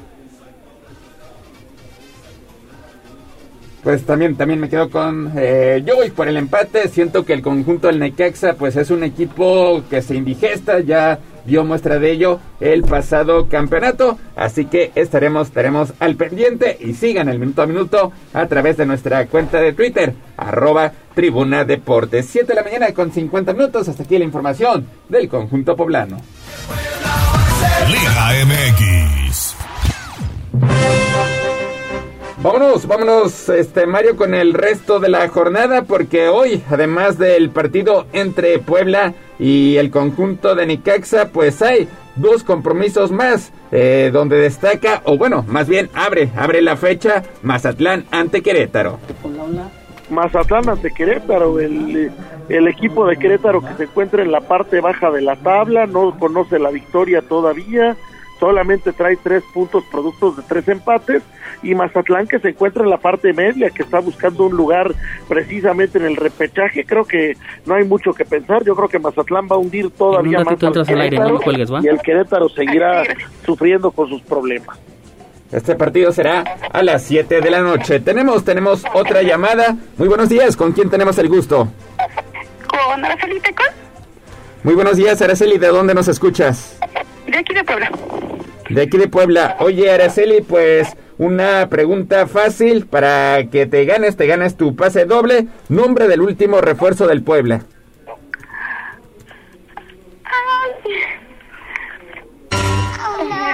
Que hizo gol inclusive el último fin de semana. Es estadounidense. Sí, sí, sí. Ay, se me fue su nombre. Tres. Ay. Dos. Uno. Araceli, muchísimas gracias. Suerte, suerte para la otra. Así que tenemos, tenemos a alguien más en la línea telefónica. Muy buenos días. Hola, buenos días. Muy buenos días. ¿Con quién tenemos el gusto? Con Amadeo.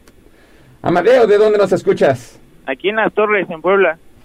Perfecto. Oye, ¿tú sí sabes el nombre del último refuerzo del Puebla?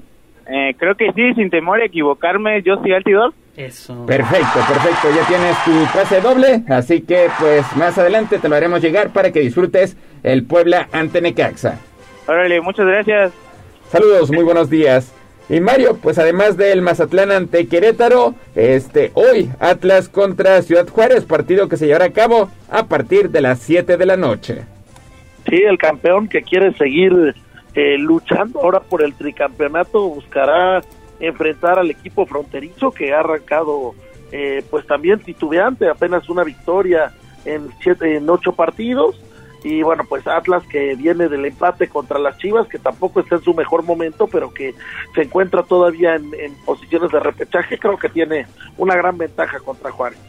Pues esos son los partidos que irán a partir de este martes. El único, salvo en la ciudad de Puebla, que irá por televisión abierta, será precisamente el del conjunto del Puebla ante Necaxa. También el de Mazatlán contra Querétaro. Solamente el que va por televisión restringida, Atlas ante Ciudad Juárez. Ya el resto de la fecha se estará disputando entre este miércoles 17 de agosto y concluyendo el próximo jueves 18 de agosto. 7 de la mañana con 53 minutos. Hasta aquí la información del fútbol mexicano. Fútbol.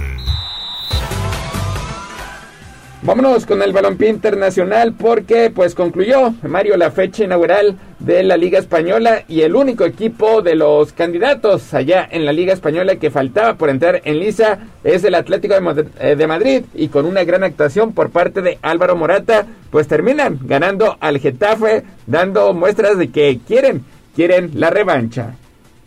Sí, el Atlético levanta la mano en el cierre de la jornada derrotando eh, de manera contundente al otro equipo madrileño, Álvaro Morata anotando el gol y bueno, pues eh, el Atlético dice aquí estoy, no solamente son el Barcelona y el Madrid, yo también Hola, hola. quiero pelear y, y generalmente el Atlético Hola, pues es un equipo tribuna, que ataca y boletos, que juega difícil, que siempre se le ha indigestado a los, a los grandes, este entonces pues vaya, será una No lucha de tres, no de dos.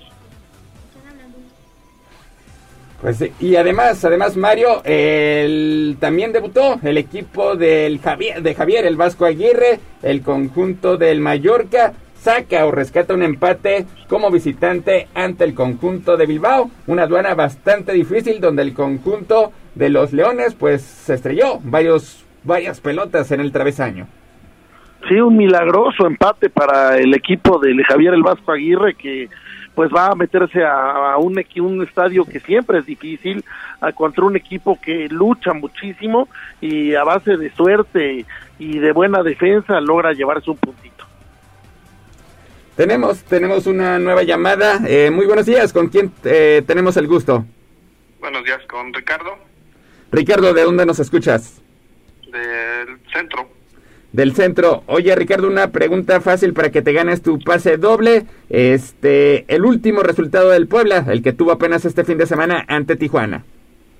3 a 3. Empate a tres anotaciones. Perfecto, ya tienes tu pase doble para que tomemos tus datos y más adelante te hagamos llegar tu pase doble ante Necaxa. Gracias. Pues ahí está, ahí está otro ganador. Sigan, sigan participando en esta dinámica del Puebla ante Necaxa. Y Mario, en Italia, Irving Lozano se estrena con el conjunto del Napoli en la goleada que tuvieron como visitante ante el Gelas Verona, aportando, aportando con una asistencia y esperando que esta vez el Napoli, pues sí, aguante el ritmo de los candidatos, de los favoritos. Hablamos del Milan, del Inter y probablemente de la Juventus.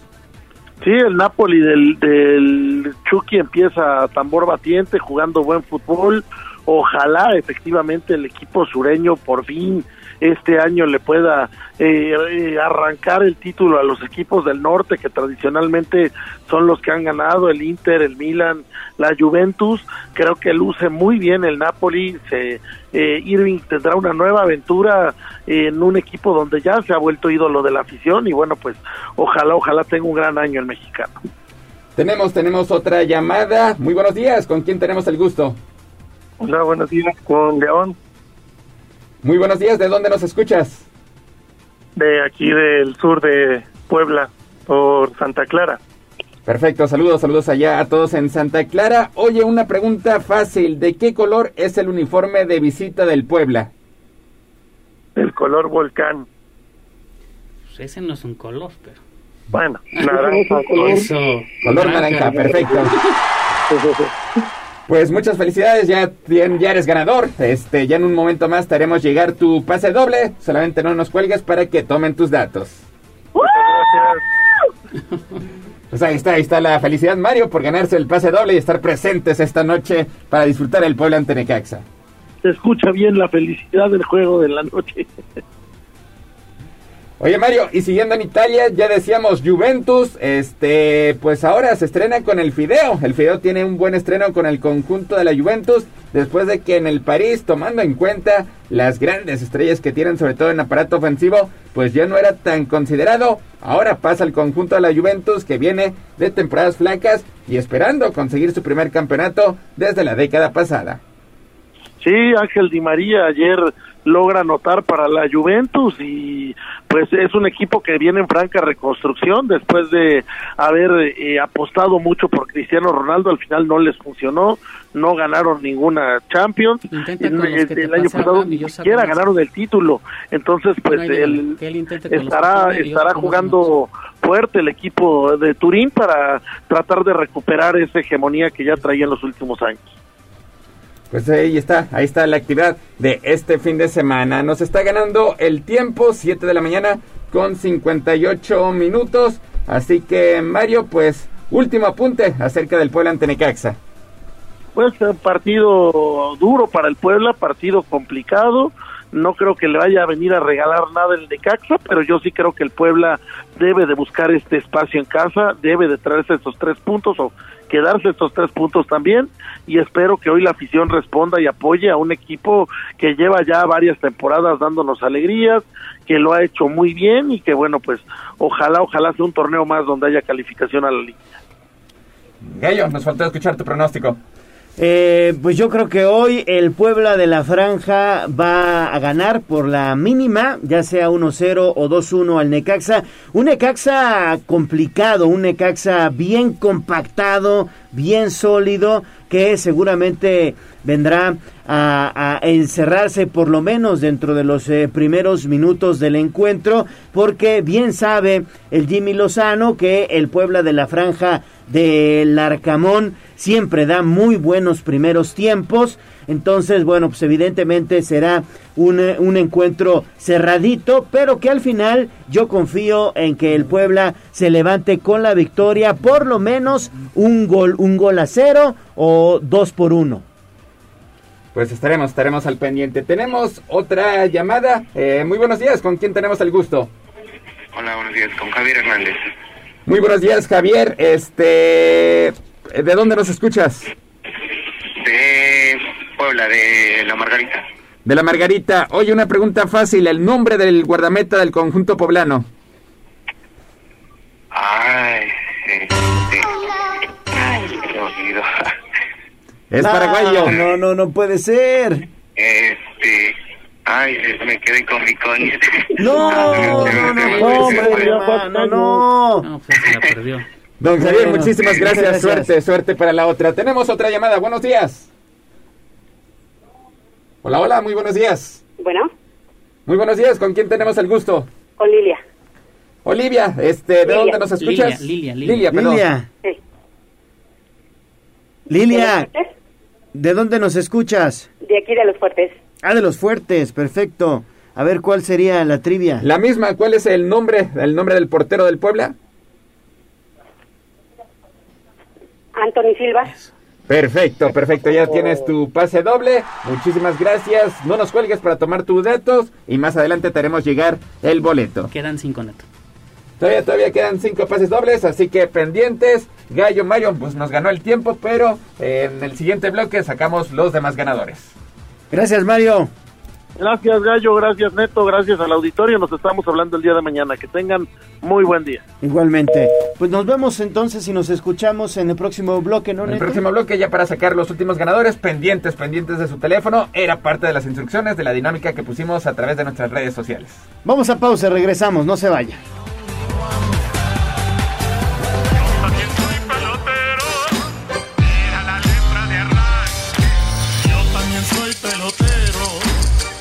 Ganó el tiempo. Hasta aquí, Deportes. Pero recuerden que todos los días tenemos una cita en Tribuna Matutina. Continuamos con El Gallo y la voz de los poblanos. Vamos a un corte comercial y regresamos en menos de lo que canta un gallo. Seguimos con el gallo de la radio. De ser yo quien acepta el error, el que siempre se humilla, el que WhatsApp 22 23 90 38 10. queremos pastel. Así es, 8 de la mañana con 7 minutos y queremos pastel, un pastelito para desayunar de 5.20, ¿cómo te quedaría? Pues bien, no sé si para desayunar, pero sí para festejar con los seres queridos ese aniversario, el cumpleaños o el santoral. Fíjate, ya tenemos ganador. Raimundo Aguirre Gutiérrez es quien se lleva este pastel, cortesía del gallo de la radio, la voz de los poblanos y por supuesto de 520. Raimundo Aguirre. Raimundo Aguirre, el ganador de este pastel. A ver, te repito el nombre. Raimundo. Ay, ya lo Aguirre perdí. Rodríguez. Aguirre Gutiérrez. Ah, Gutiérrez. Gutiérrez. Raimundo Aguirre Gutiérrez. Así es. Es el ganador del pastel que todos los días nos obsequia 520. Él está de cumpleaños, ¿verdad? Así es, y más adelante nos comunicamos con él para darle a conocer la dinámica y que pueda pasar por este rico pastel, cortesía de pastelería 520. Queremos pastel, claro que sí. Instagram, Tribuna Noticias. Y esta va para todas aquellas que son como una chica que yo conozco. Estamos listos. Bueno, pues eh, es un gusto saludar aquí en el estudio de Tribuna Matutina a la maestra Rosalía Rodríguez. Ella es trabajadora social del Secati 18. Bienvenida, muy buen día. Hola, buenos días. Gracias, ¿Cómo gracias por estar por acá. Bueno, pues antes de iniciar, si nos pudiera recordar también a nuestros amigos radioescuchas, ¿qué es el Secati? ¿Qué hace el Secati? El CECATI es un centro de capacitación para el trabajo. Aquí en Puebla somos tres. Yo vengo del 18, yo represento al CECATI 18, que estamos ubicados enfrente de Plaza Loreto. Ahí en, enfrente de Plaza Loreto está el plantel. Y ya van a iniciar cursos, ¿no? Iniciamos el 29 de, de agosto, ahorita estamos en periodo de inscripción. 29 de agosto, o sea, llevan el, el calendario escolar, ¿no? Efectivamente. ¿Qué cursos van a iniciar y, y, bueno, las personas interesadas, qué pueden hacer?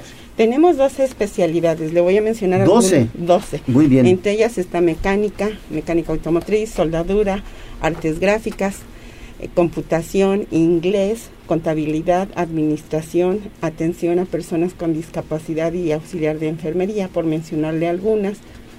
Todas nuestras especialidades Son, se forman de cuatro a cinco cursos dependiendo la especialidad y varía en costos y varía en horarios. Pues qué importante, ¿a partir de, de cuándo ya se pueden eh, empezar a inscribir, el costo del curso, dónde pueden obtener mayor información exactamente y los, Los requisitos son básicos, eh, son puras copias porque al terminar el curso no se les devuelven, serían acta de nacimiento, CURS, comprobante de domicilio no mayor a tres meses, comprobante de estudio y en caso de ser mayores de 18 años su credencial INE. Para los chicos que están entre 15 y 18 años, la credencial del curso anterior que tomaron en alguna escuela de Ujú. primaria secundaria. Esos Y- serían los re- ay, perdón, esos serían los requisitos Sí, sí, básicos. sí, adelante. Cada especialidad tiene un costo diferente. Ah. Tenemos desde la más cara, que es de dos mil pesos, hasta 700, la más económica. Pero para, las, para su auditorio traemos una oferta, una muy buena promoción. Ay, perfecto. Quienes, escuchen, quienes nos digan que escucharon aquí en su estación nuestra oferta educativa, eh, tienen un, un descuento de cincue- del 50%. Vamos a suponer que su inscripción al curso es de dos mil pesos, en este momento nada más serían mil pesos, más 75 de su seguro escolar. Oiga, pues muy bien, muy bien. Y, y este pago es único. Único por el curso. Si su curso empieza el 29 de agosto y termina el 15 de noviembre, por decir algo, sería el único pago que harían. Oiga, qué interesante, qué interesante, sobre todo porque es eh, importante como personas tener este tipo de herramientas para poder desempeñar incluso una actividad alterna que nos pudiera o sea, eh, permitir salir adelante como familia, ¿no? Claro que sí. Nuestros cursos son 80% prácticos y solo 20% teóricos.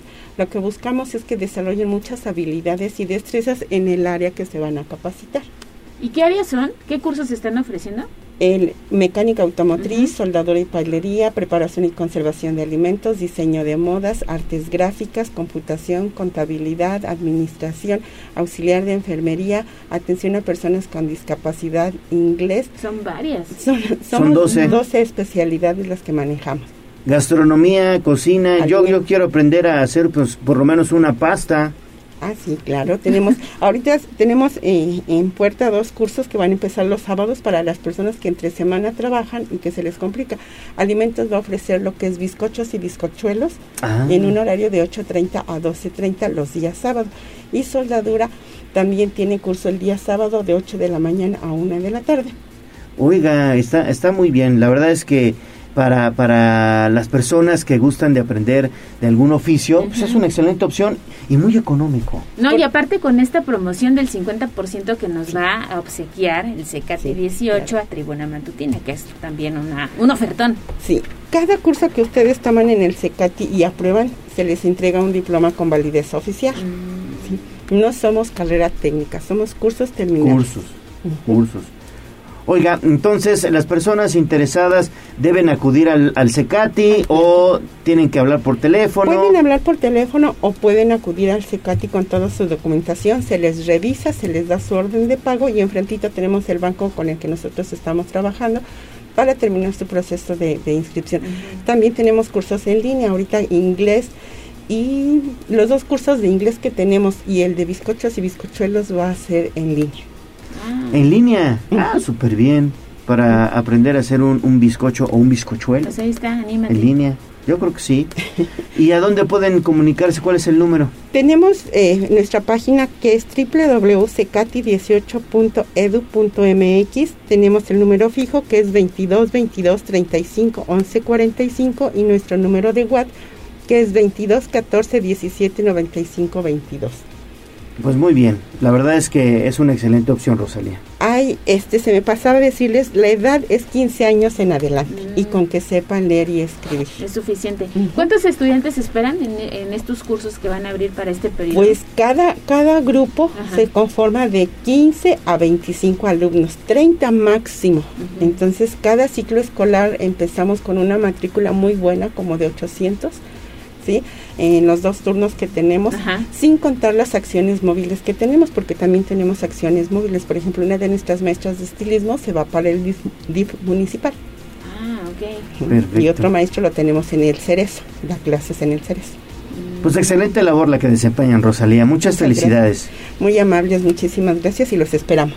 Bueno, pues ahí está Rosalía Rodríguez, trabajadora social del Secati 18 y estos cursos para aprender alguna disciplina o algún oficio. Muchas gracias y bueno, pues que no sea la primera vez que la tengamos por acá, ¿eh? Esperemos que así sea. Es su casa. Gracias, muy amables. Pausa y regresamos con más.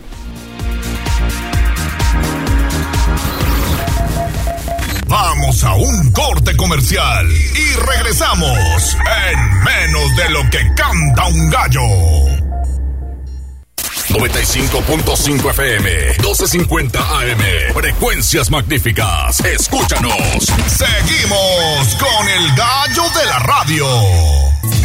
Twitter, arroba noticias tribuna. Un, dos, tres, cuatro. Extra, extra. Nuestra sub para la guerra. Al grito del boceador. Esto es lo más destacado de la prensa escrita. En Tribuna Matutina Nacional.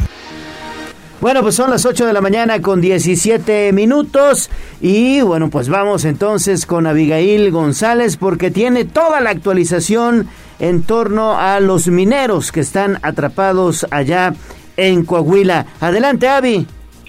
¿Qué tal, Gallo? Pues efectivamente, pues te comento que tras el incremento en los niveles de agua en la mina de carbón en Sabinas, pues se volvió a obstaculizar el plan de las labores de rescate de los 10 mineros que permanecen atrapados desde hace 12 días. Y es que de acuerdo con los especialistas del Servicio Geológico Mexicano de la Secretaría de Economía y de la empresa Mimosa, trabajan en una estrategia para evitar que el agua siga subiendo el nivel tras esta última inundación y poder generar las condiciones para el rescate de los mineros. Posteriormente, las autoridades que implementarán el nuevo plan incluye inyectar concreto para crear una barrera que impida que siga entrando el agua, además de identificar las zonas con oquedades a una profundidad de 65 metros utilizando levantamientos. Otra medida es llevar a cabo la perforación de 20 barrenos a una profundidad de 60 metros en la galería de la mina. Y es que durante la conferencia mañanera de este día, Laura Velázquez, coordinadora nacional de protección civil, destacó que llevan 303 horas de trabajo continuo para poder rescatar a los 10 mineros. Informó acerca del inicio de estudios geofísicos para determinar dónde irán las oquedades por un minado subterráneo. Asimismo, dijo que cuentan con 13 bombas que están trabajando en los pozos y en los barrenos. Además de que se hizo contacto con dos empresas extranjeras, una de Alemania y otra de Estados Unidos, para saber cuál puede aportar la mejor opinión para determinar las acciones con mayor precisión en el rescate de los mineros. Escuchemos parte de lo que mencionaba. De la mina Piñavete es de 39 metros en el pozo 3 de 41.68 metros y en el pozo 4 de 38.8 eh, metros. Esta es eh, los niveles en los que han eh, subido eh, los niveles del agua y que esperamos que muy pronto con esta, estos barrenos en, que se van a construir para eh, ingresar el cemento se vaya vaya disminuyendo lo más pronto posible. Por último, señor presidente, informa usted que a través de la Secretaría de Relaciones Exteriores, a través directamente del canciller Marcelo Ebrard, estaremos contactando a dos empresas extranjeras. Una está ubicada en Alemania y otra en Estados Unidos. Platicaremos el día de hoy con ellos para saber quién es la que nos puede aportar la mejor opinión, la más amplia, tomando en cuenta las condiciones de nuestra mina. Eh, son dos empresas que eh, nos dan una opinión para eh, determinar eh, las acciones con mayor precisión. Eh, Es la información que tenemos, Gallo. Perfecto, Avi, muchísimas gracias. Seguimos pendientes. Que tengas buen día. Excelente mañana.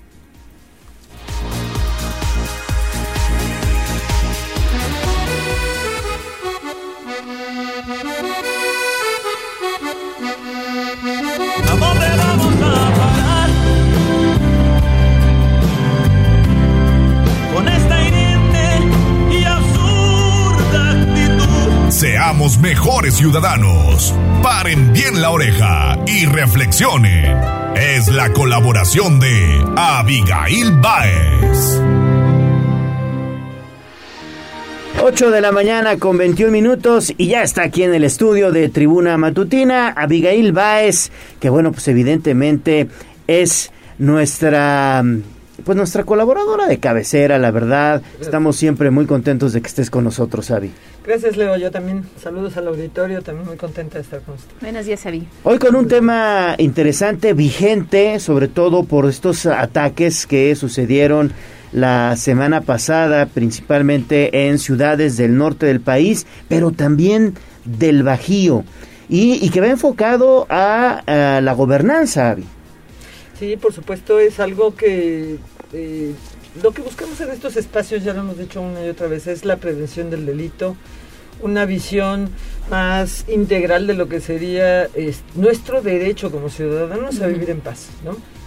Y entonces nos, nos encontramos con situaciones como estas que hemos eh, recogido impresiones todos en redes sociales sobre estos hechos y pareciera que es importante que se dé visibilidad, ¿no? ¿A qué se le debería dar visibilidad de todo esto? Bueno, en primer lugar, creo que como ciudadanos tenemos la obligación, es parte de la gobernanza, ¿no? Y nuestra, de la participación ciudadana, es nuestra obligación estar informados.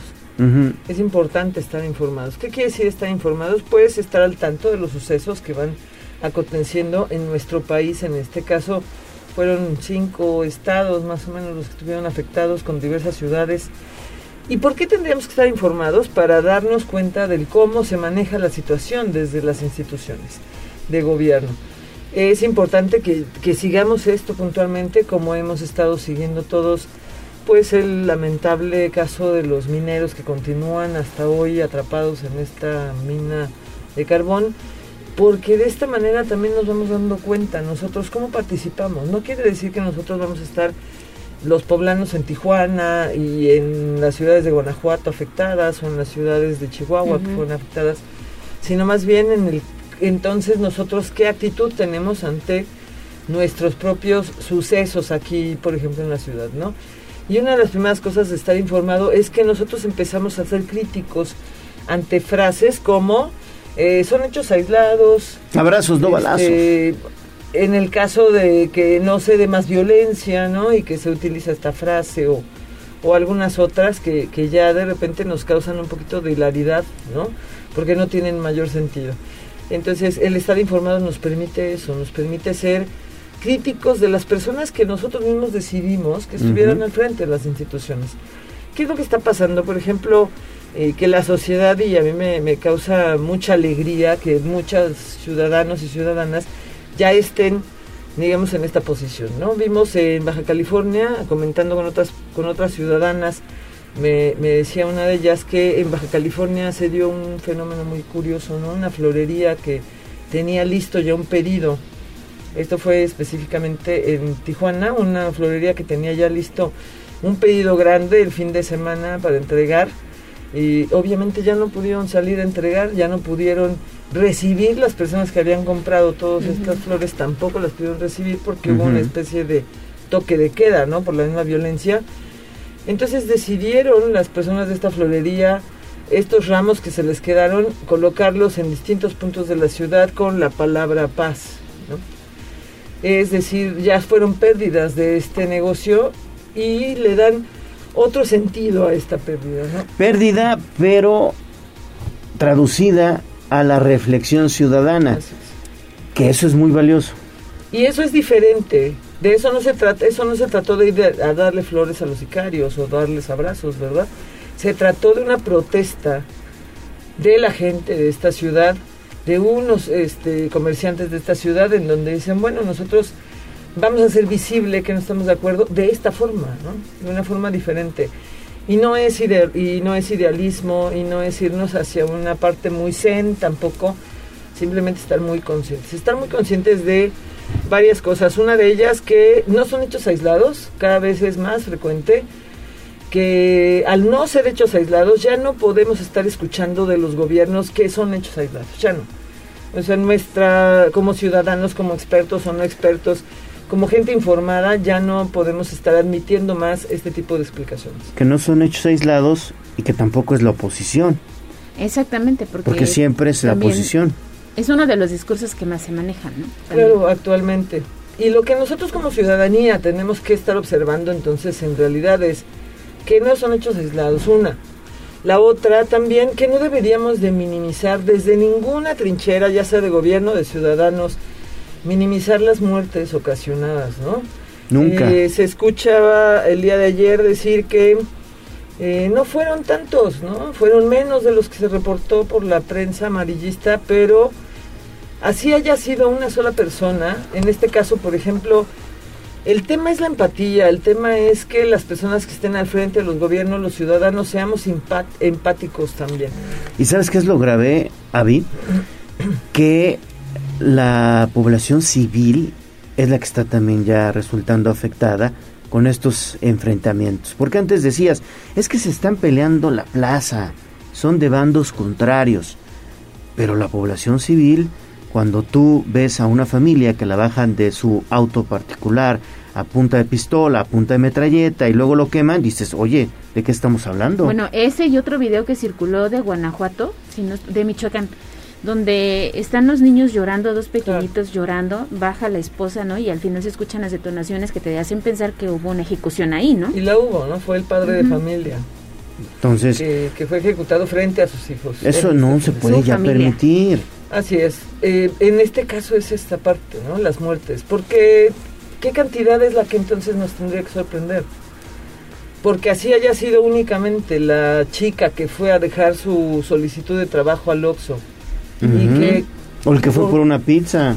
y que por mala fortuna en ese momento muere en, en el momento en que es incendiado este Oxxo, esa familia cómo se encontrará en este momento. Por la forma, por haber perdido una familia, una integrante de su familia, por la forma en que la pierde, cómo se encuentra esa familia que en este momento esté lastimada, dolida, que esté pasando por esta, por esta situación tan grave, debería ser suficiente para cualquier autoridad para decir esto vamos a garantizar que no se repita, ¿no? O nos vamos a esforzar para que no se repita. Y como ciudadanos nos quedamos entonces únicamente con la reflexión o qué podemos hacer en la práctica. Eh, siempre que hablamos de prevención social del delito, que hablamos de derechos humanos en materia de prevención, lo que tenemos que recordar es que nuestra participación ciudadana es estar informados. Y estar informados es tener también un pensamiento muy crítico, porque no debe haber nunca ninguna autoridad gubernamental, ningún sistema de gobierno que no pase por el ojo crítico de la ciudadanía. Que sea ningún gobierno que sea complacido por el favor de la ciudadanía eh, debería de tornarse en este sentido, ¿no? Entonces nuestra labor es estar informados, ser críticos hacia esa parte y sobre todo cuidar mucho lo que está entrando en nuestra mente. Es decir, si ya estamos normalizando que esto sucede, ay bueno, fue un fin de semana negro. No es así, no fue solo un fin de semana negro, no tenemos cifras reales, además, es otro tema, ¿no? No sabemos si fueron 160 muertos, si fueron 240 muertos, pero cualquier cantidad, eh, si nosotros comparamos con otros conflictos internos armados, que así se llaman, conflictos internos armados, en otros países, ya casi estamos a punto de poder aplicar precisamente los, los principios de la Convención de Ginebra, ¿no? En donde tendríamos ya que estar tratando nuestra seguridad como un conflicto interno armado. Y ni siquiera estamos ante una guerra civil, ni siquiera estamos No, en una no. revolución, no estamos tampoco en una situación ya formalmente dicha como una guerra. Sin embargo, si analizamos a las personas de estas ciudades, que no fueron pocas, estuvieron en toque de queda el fin de semana, estuvieron sin poder salir, aterrorizados, escuchando detonaciones, perdiendo su patrimonio en el caso de los que fueron quitados sus vehículos y otras cosas, pero también perdieron la vida. Entonces hay una mm, similitud de elementos que pareciera como si estuviéramos en un conflicto armado, ¿no? Oye, y lo peor también. Avi, es este discurso en, en el que las autoridades también ya, este, pues dan por hecho muchas cosas. Hablábamos en específico de lo que ocurrió con la alcaldesa de Tijuana, que normaliza el cobro de piso, dices, una autoridad haciendo eso, pues es muy lamentable. Y fíjate, hay, hay un mensaje de la terminación 0113 que nos dice, excelente la colaboración de la maestra Abigail Baez, pero hoy vemos mucha gente que a través de redes sociales, bueno, pues escribe, postea y da su opinión acerca de estos hechos que se registraron el fin de semana. Eso está bien, sobre todo porque hoy las autoridades normalizan esta situación de violencia. Claro, eh, no sabemos exactamente y muchas gracias por, por comentar, ¿verdad? No sabemos exactamente si lo quieren normalizar, si no lo quieren hacer visible. Eso no está en nuestra cancha, no lo podemos saber. Pero estos espacios son precisamente para eso, para generar ante todo la reflexión. ¿Qué tengo que hacer yo? Tengo que estar informado, tengo que estar informada, tengo que estar al pendiente, tengo que ser crítico y sobre todo no perder mi calidad de ciudadano, de ciudadana. ¿Cómo no la pierdo? Siendo muy objetivo. Yo soy el que ejerzo la democracia, yo ciudadano soy el que ejerzo el voto. Siempre estar pendiente de cómo van las decisiones en cada uno de nuestros gobiernos nos ayuda a todos y a ellos también les ayudamos. ¿eh? Claro. Pues muy bien, Abigail es siempre muy interesante tu colaboración. Muchas gracias. Igualmente. Mira, Alejandra Cabrera también dice, muy buenos días, saludos y gusto escucharte, maestra Abigail. Gracias, Ale. Pues ahí está. Y pues esperamos la próxima semana siempre con temas interesantes, Abby. A la reflexión. Gracias. Hasta la próxima. Pausa y regresamos.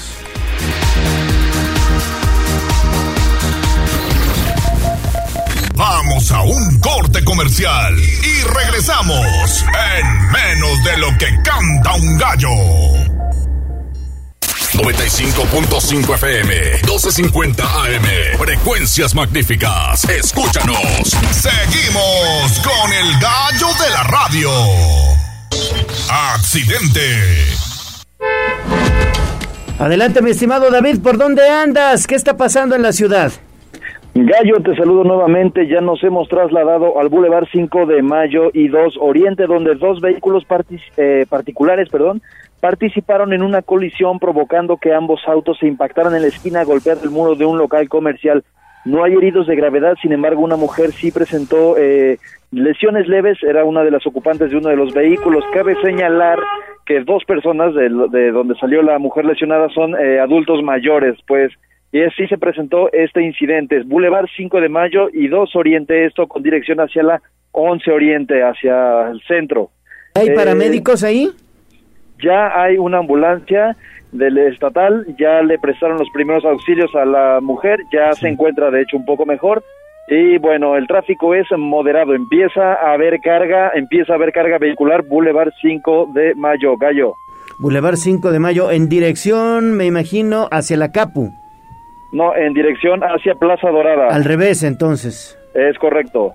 Perfecto. Bueno, pues hay que estar muy pendientes, sobre todo al momento de conducir, Ale. Exactamente. Y ya también David se desplaza para la zona de patrimonio. Hoy esta mañana están informando que localizaron el cuerpo, al parecer encobijado, de una persona en calle Ignacio Allende, esquina con 5 de febrero, en esta colonia ubicada ya por el sur de la ciudad. Ya se dan cita elementos de la Policía Municipal y también de la Fiscalía General del Estado. Adelante, David, sigue tu camino. Gracias. Seguimos patrullando, Gallo. Facebook, Tribuna Noticias. Me siento muy contento, me siento muy feliz. Sabe, doctor, los que vamos a morir te saludan. Nuestros consejos de salud en el dispensario. En Tribuna Matutina. 8 de la mañana con 36 minutos y vamos de nueva cuenta con mi compañera Pilar Bravo porque los casos sospechosos de viruela símica pues nuevamente están ahí, mi estimada Pili, ¿cómo estás? Gracias, Gallo. Bueno, el virus de la viruela símica ronda en pacientes poblanos debido a que otros tres casos sospechosos se han presentado durante el fin de semana, pero afortunadamente fueron enviados al INDRE. El secretario de Salud, José Antonio Martínez, nos habla de estos temas y de los anteriores, pero también anuncia la jornada de vacunación. Esto es lo que dice el secretario. De los dos eh, sospechosos salieron negativos, eh, son otras enfermedades exantemáticas que, que asemejan mucho a la aparición de la eh, viruela símica y ahorita eh, a partir del viernes, jueves y viernes mandamos tres muestras más que estaremos pendientes de recibir el resultado entre el día de hoy y mañana. En tema vacunación, informar que a partir de mañana, martes 16 al jueves 18 de agosto, estaremos aplicando dosis pediátricas para menores de 5 a 11 años, 11 meses y segundas dosis para el grupo etario de 12 a 17 años en 77 municipios en tanto, el reporte COVID el fin de semana es que fueron 718 contagios nuevos. La población activa ha bajado ya a 3.934, mientras que en hospitales ya solamente quedan 66 enfermos, 9 requieren apoyo de respiradores y afortunadamente no hubo decesos. Ese es el reporte sanitario. Perfecto, Pili, muchísimas gracias. A ti, Gallo. Gracias. Son las 8 de la mañana con 37 minutos. Tenemos mensajes de redes sociales, Jazz. Así es, mira, Connie Ángel se reporta como todos los días. Ivette Huerta dice saludos, Gallo. Desde la zona de Cuautlancingo amanece lloviendo, se siente el ambiente muy frío. Buenos días. También Arturo Mota dice saludos al senador desde San Juan Epatlán. Samuel Aguilar Pala dice saludos a Tribuna y al senador Litio, por favor. También Miguel Ángel Popoca dice buenos días Alejandra y Leonardo y al equipo de Tribuna Matutina, saludos.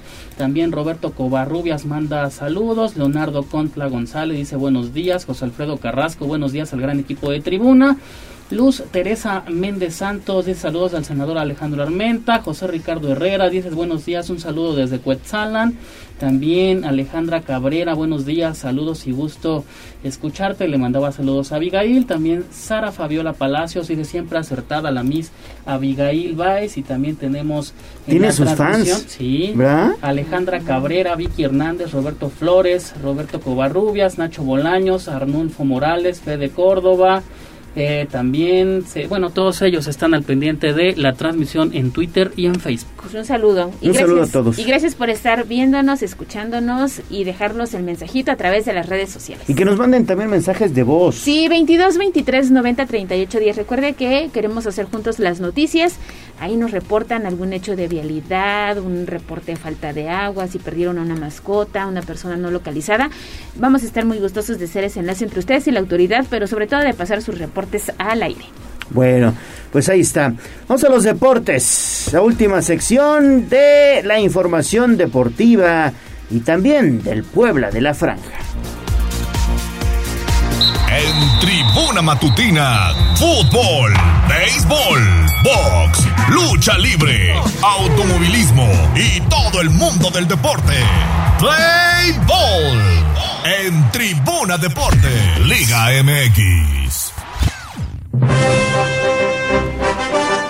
Adelante, Neto. Gracias, Gallo. Vámonos con el último bloque. Empezamos con el fútbol mexicano. Recuerden que también están pendientes para los últimos boletos con la dinámica entre Puebla y Necaxa. Pendientes, pendientes de sus teléfonos para contestar, pues, unas trivias que son bastante, bastante sencillas y en verdad son aficionados al conjunto poblano. Vámonos con información de la Liga MX porque luego de que el Cruz Azul terminó apelando la expulsión de Sebastián Jurado contra el Toluca, la Comisión Disciplinaria de la Federación Mexicana de Fútbol decidió retirarle la tarjeta roja al portero, por lo que podrá atajar en el siguiente partido de la máquina. Y es que a través de un comunicado la Comisión Disciplinaria analizó la jugada y determinó que la solicitud del conjunto cementero por la expulsión del guardameta procedió, por lo que el futbolista podrá participar con su equipo en esta jornada. Tenemos llamada del auditorio. Muy buenos días. ¿Con quién tenemos el gusto?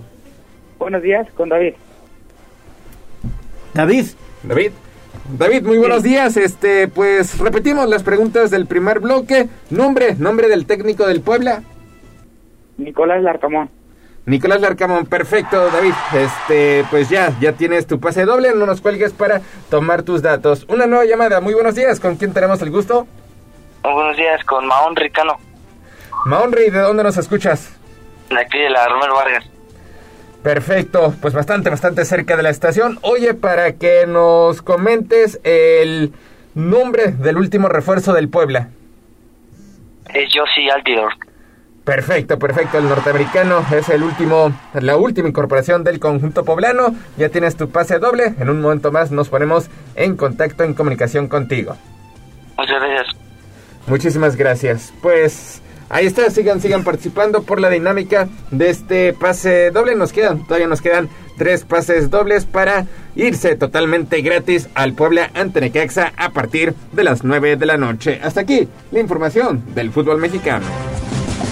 Selección mexicana.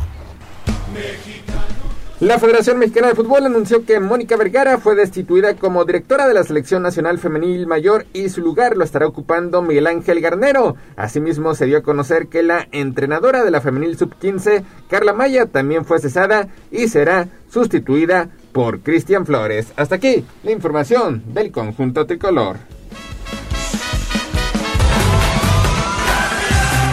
Vámonos con el fútbol internacional porque un magistral gol del colombiano Luis Díaz rescató el empate 1-1 contra Crystal Palace en la Liga Premier. En su primer partido oficial como titular con Liverpool, Darwin Núñez perdió los estribos al encararse con Joaquín Andersen y propinarle un cabezazo en el rostro al defensor del Palace. Por cierto, la Federación Inglesa de Fútbol abrió también ayer lunes expedientes disciplinarios a los técnicos Thomas Tuchel y Antonio Conte por conducta inapropiada al protagonizar un encendido apretón de manos al término del empate 2-2 entre el Chelsea y el Tottenham. Muy buenos días, tenemos una nueva llamada. ¿Con quién tenemos el gusto?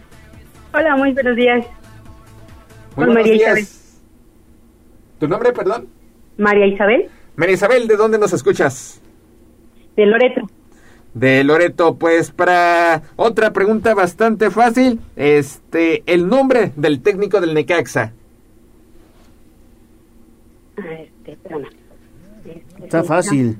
Sí, este. Dirigió a la selección mexicana en los Juegos Olímpicos.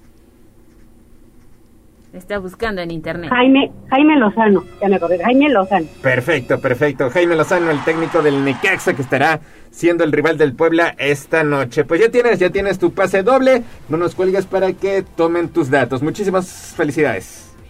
Gracias, qué amable, excelente día. Saludos, muy buenos días. Pues hasta aquí también la información del fútbol internacional.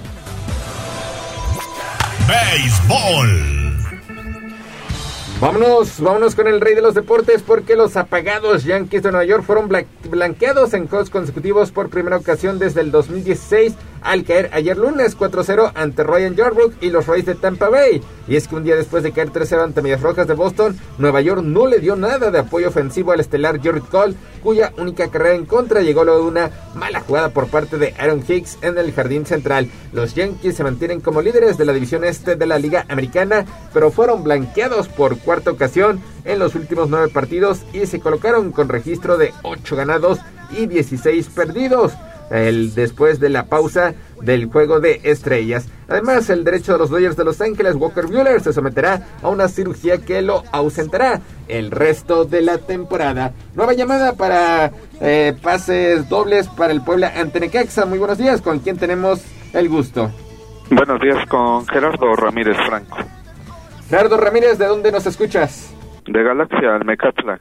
De Galaxia Almecatla. Pregunta, nombre del portero del Puebla. Es este... Ay, güey. Es este... Paraguayo. Sí, sí, sé que es este... Es Se puso nervioso.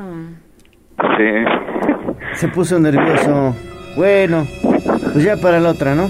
Muchísimas gracias, suerte, suerte para la otra. Han batallado con el nombre, con el nombre del portero. Este, tampoco en el bloque anterior dieron con, con ese, con el nombre actual del guardameta, se quedaron más con la figura anterior y eso que ha sido. ¿Cuántos pases quedan? Queda uno. Uno. Queda un pase doble. Bueno, pues ya me lo, me lo quedo, yo me lo quedo. No, no hay llamada. No. ¿Sí hay llamada? ¿Hay llamada o no? Sí hay llamada, a ver. Llamada. La misma, la misma, la misma pregunta por si estuvo atento a, a la anterior llamada. ¿Con quién tenemos el gusto? Israel Martínez. Israel Martínez, este, la misma pregunta, el nombre, el nombre del portero del Puebla. Este. El paraguayo. Uy, no. No se me ponga nervioso. Empieza con A. Anthony Silva, perdón. Ah, Antonio mira. Silva, perfecto, perfecto, ya es ganador. Y pues ahora sí, ponemos punto final a los pases dobles. Muchísimas gracias por participar en esta dinámica. Pendientes porque restan, restan todavía varios partidos del Puebla. Así que atentos a todas las dinámicas para participar en pases dobles. Y mañana seguramente tendremos para el béisbol. Perfecto, Neto, muchas gracias. Saludos, Gallo, saludos, Ale. Muy buenos días. Pausa y regresamos a los espectáculos.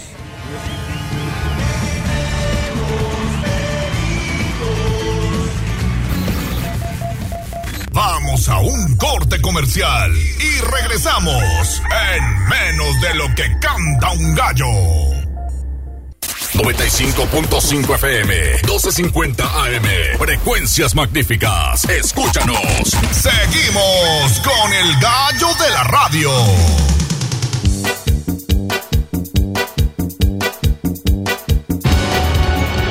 Sobre la tarima, espectáculos, chismes y mucho más. En Tribuna Matutina. 8 de la mañana con 49 minutos. Hace unas semanas, mi estimada Ale Bautista, nos enteramos que Amber Heard, la ex esposa de Johnny Depp, tomó la decisión de abandonar el desierto de California. Puso su casa en venta para pagar la deuda que tiene a, a Johnny Depp. Ya sabes que perdió este Y juicio nadie le quiere dar chamba. familiar. Nadie. Sin embargo, quiero decirte, quiero decirles a todos que su economía no podría estar del todo estable, pues al parecer la actriz está pensando ya, de manera muy seria, lanzarse al mundo del cine para adultos. ¿Qué te parece? De acuerdo con lo dado a conocer por el sitio Pop Topic, la actriz recibió ya una oferta millonaria por parte de la agencia Scene Models que representa a figuras importantes del cine porno para ofrecerle hacer su debut en esta industria. Y bueno, pues a Amber le ofrecieron 9 millones de dólares, 9 millones de dólares con tal de protagonizar una cinta muy diferente a todo lo que ella ha hecho en su carrera. Oye, pues si los aceptan, nada más va a pasar estos 9 millones así, ¿no? Para Johnny. ¿Cuánto debe? Creo que como 15 millones, Era, ¿no? Sí, me parece que la cifra ronda ronda por, por los 15 millones, no la tengo exactamente a la mano, pero son buenas noticias. Aquí escuché a alguien interesado en ver la cinta. No, ya, ya está buscando hasta fotografías, velo. apuntamos. Es una actriz, es una actriz que a muchos este, les parece muy muy atractiva físicamente, ¿no? Es guapa. Aunque después de este enredo en el que se vio envuelta por el matrimonio con Johnny Depp, pues muchos también la desprecian, ¿no? Sobre todo los fans de, del actor. Sí, sí, sí, hasta el momento, bueno, pues Amber Heard no ha tomado ninguna decisión, tampoco se ha pronunciado respecto al tema, pero eh, por su parte, Mandarian aseguró que esta podría ser, pues sí, la solución rápida, una solución muy rápida a los problemas económicos de la actriz, a quien el juez ordenó, aquí está, mira la cifra, ordenó pagar a Johnny Depp más de 10 millones de dólares. Ah, pues sí, todavía Sí le alcanza, ¿no? uno, sí. Bueno, puede ser dos películas y ya la hizo. y hasta se queda con, el- Pues con un, con si un remanente. Vamos a ver si acepta, ¿no? Sí, no, la, la actriz no ha recibido propuestas laborales este No. último año y bueno, pues esta podría ser la solución para Amber Heard, el cine para adultos. Sí, es un tema bien complejo, ¿no? Porque sobre todo en este espacio también hemos, hemos dicho que pues eh, no estamos tan de acuerdo, ¿no? En, en este en este tipo de situaciones, pero pues bueno, ya será decisión de la actriz si acepta o no protagonizar esta cinta. Pues yo creo que sí le va a entrar, ¿no? Pues no sabemos, ella no ha dicho que- públicamente si está interesado o no, pero nueve millones no son nada despreciables. ¿Tú Pero los ver- despreciarías? Pero es que debes 10. o sea, dirías que sí.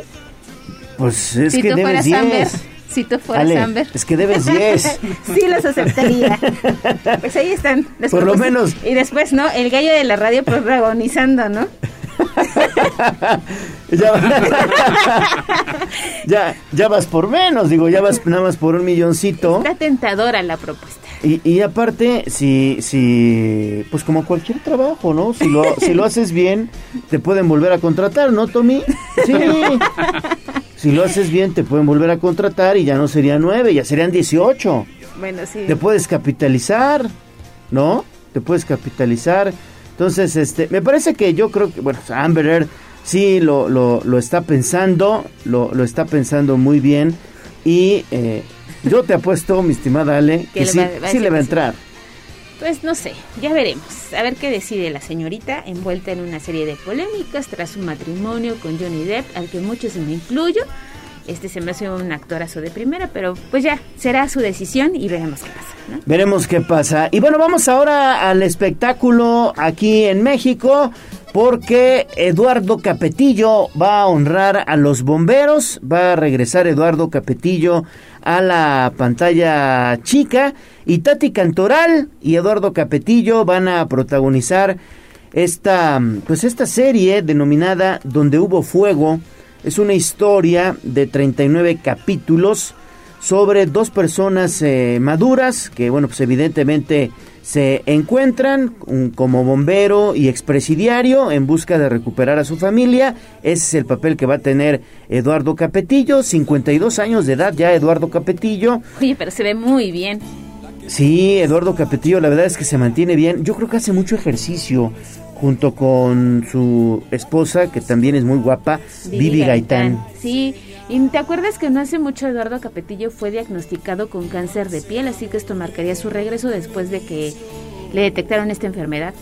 Sí, tras encabezar el melodrama La otra cara del alma, esto fue en 2012-2013, el extimbiriche vuelve a la ficción televisiva con esta nueva historia, repito, se llama Donde hubo fuego. En esta historia no solo hace un homenaje a los bomberos, a su labor cotidiana que ponen en riesgo sus vidas por salvar la de otros ante el fuego, sino que además comparte y celebra el debut actoral de su hijo mayor, de Eduardo Capetillo Jr. su clon. Sí, sí, sí, sí, Se igualitos. Con quien va a compartir el personaje de Ricardo Ursúa. Ambos van a interpretar diferentes épocas de este bombero, de joven y ya después maduro. Su hijo la va a hacer de bombero joven. Sí, no hay nadie Entonces, mejor este, para el papel. no, sí, pues se es parecen, igualito. sí, dos gotas de agua. Entonces, este, pues este personaje que está en busca de esclarecer su situación legal, en la que fue acusado de diferentes crímenes, así como de recuperar su vida y la familia que le queda. Y bueno, pues evidentemente dice Eduardo Capetillo que lo primero que le cautivó del proyecto fue la historia. le, le cautivó la historia como tal. Dice, me hicieron favor de enviarme cinco capítulos para leer y en el tercero, dice, ahí me di cuenta que tenía una joya en las manos maravillosamente bien escrita, luego realizada de manera impecable. Bueno, pues ahí está, entonces Eduardo Capetillo va a regresar a eh, pues la pantalla chica. Capetillo pues también ha contado con un entrenamiento muy fuerte, porque ya sabes que para ser bombero hay que tener muy buena condición física, un entrenamiento de tres semanas previas al rodaje con el cuerpo real de bombero, porque el, el, el traje, digamos, el, el- el traje eh, que utilizan los bomberos como tal, pesa, ¿eh? Y pesa un buen. Sí, exactamente, toda una capacitación. Oye, yo me acuerdo de la última vez que Eduardo Capetillo tuvo eh, presentación en la pantalla chica, fue en un programa de canto, en donde conducía justo con Vivi Gaitán y después de eso se perdieron, ¿no? Él intentó meterse a la vida política y Ah, finalmente sí. regresa con esta nueva, pues es una serie, ¿no? Se va a transmitir a través de Netflix, estoy viendo. Sí, una serie. Y suena bastante interesante. Yo 39 episodios. sí me estoy 39 animando a verla. Disponibles ya este este 17 de agosto en Netflix. O Ah, sea, pues ya este fin de semana. ya prácticamente Mañana. podemos ver a, a este este actor Eduardo Capetillo con esta serie y bueno pues la coprotagonista nada más y nada menos que Itati Cantoral con el personaje de Gloria que será la viuda de un bombero caído en el desempeño de su labor y que mantiene relación cercana todavía con el cuerpo de bomberos será con ella con quien Eduardo pues eh, comparta digamos las escenas de romance y complicidad entre otros secretos de la trama. Pues a partir de mañana pendientes para ver esta, esta serie de Eduardo Capetillo e Itati Cantoral. Vale la pena. A, a mí, a mí, la verdad es que Eduardo Capetillo me cae bien y se me hace buen actor. A pesar de que no ha hecho trabajos recientemente, se me hace Mm. buen actor. Sí. Eduardo Capetillo, ¿no? Sí, sobre todo que marcó una época, ¿no? Cuando era mucho más joven junto a Vivi Gaitán. Pero sin duda se le extraña y este sería su regreso a la pantalla chica. Bueno, pues vamos a estar muy, muy pendientes. Ya nada más quedamos a deberles este, mm, esta nota de la colonia Patrimonio. Ya llegó David, ya está en esa zona llamando video pendientes de redes sociales. Código Rojo y Tribuna Vigila. Bueno, pendientes entonces de las redes sociales. Nos vamos, gracias a Tommy en los controles, gracias también a Abraham Merino en la producción, a Andy también muy atenta de las líneas telefónicas, gracias Jazz en las redes sociales, Ale Bautista. Nos vamos, recuerde que mañana tenemos una cita en punto de las 6, la magnífica 95.5 de FM y pendientes de redes sociales, disfruten el martes, cuiden su dinero y circulen con precaución porque hay muchos accidentes esta mañana en Puebla Capital. No dejen de escuchar la magnífica, la patrona de la radio, soy Leonardo Torija, que tenga excelente día. Adiós. Adiós, amor, me voy de ti y esta vez para siempre.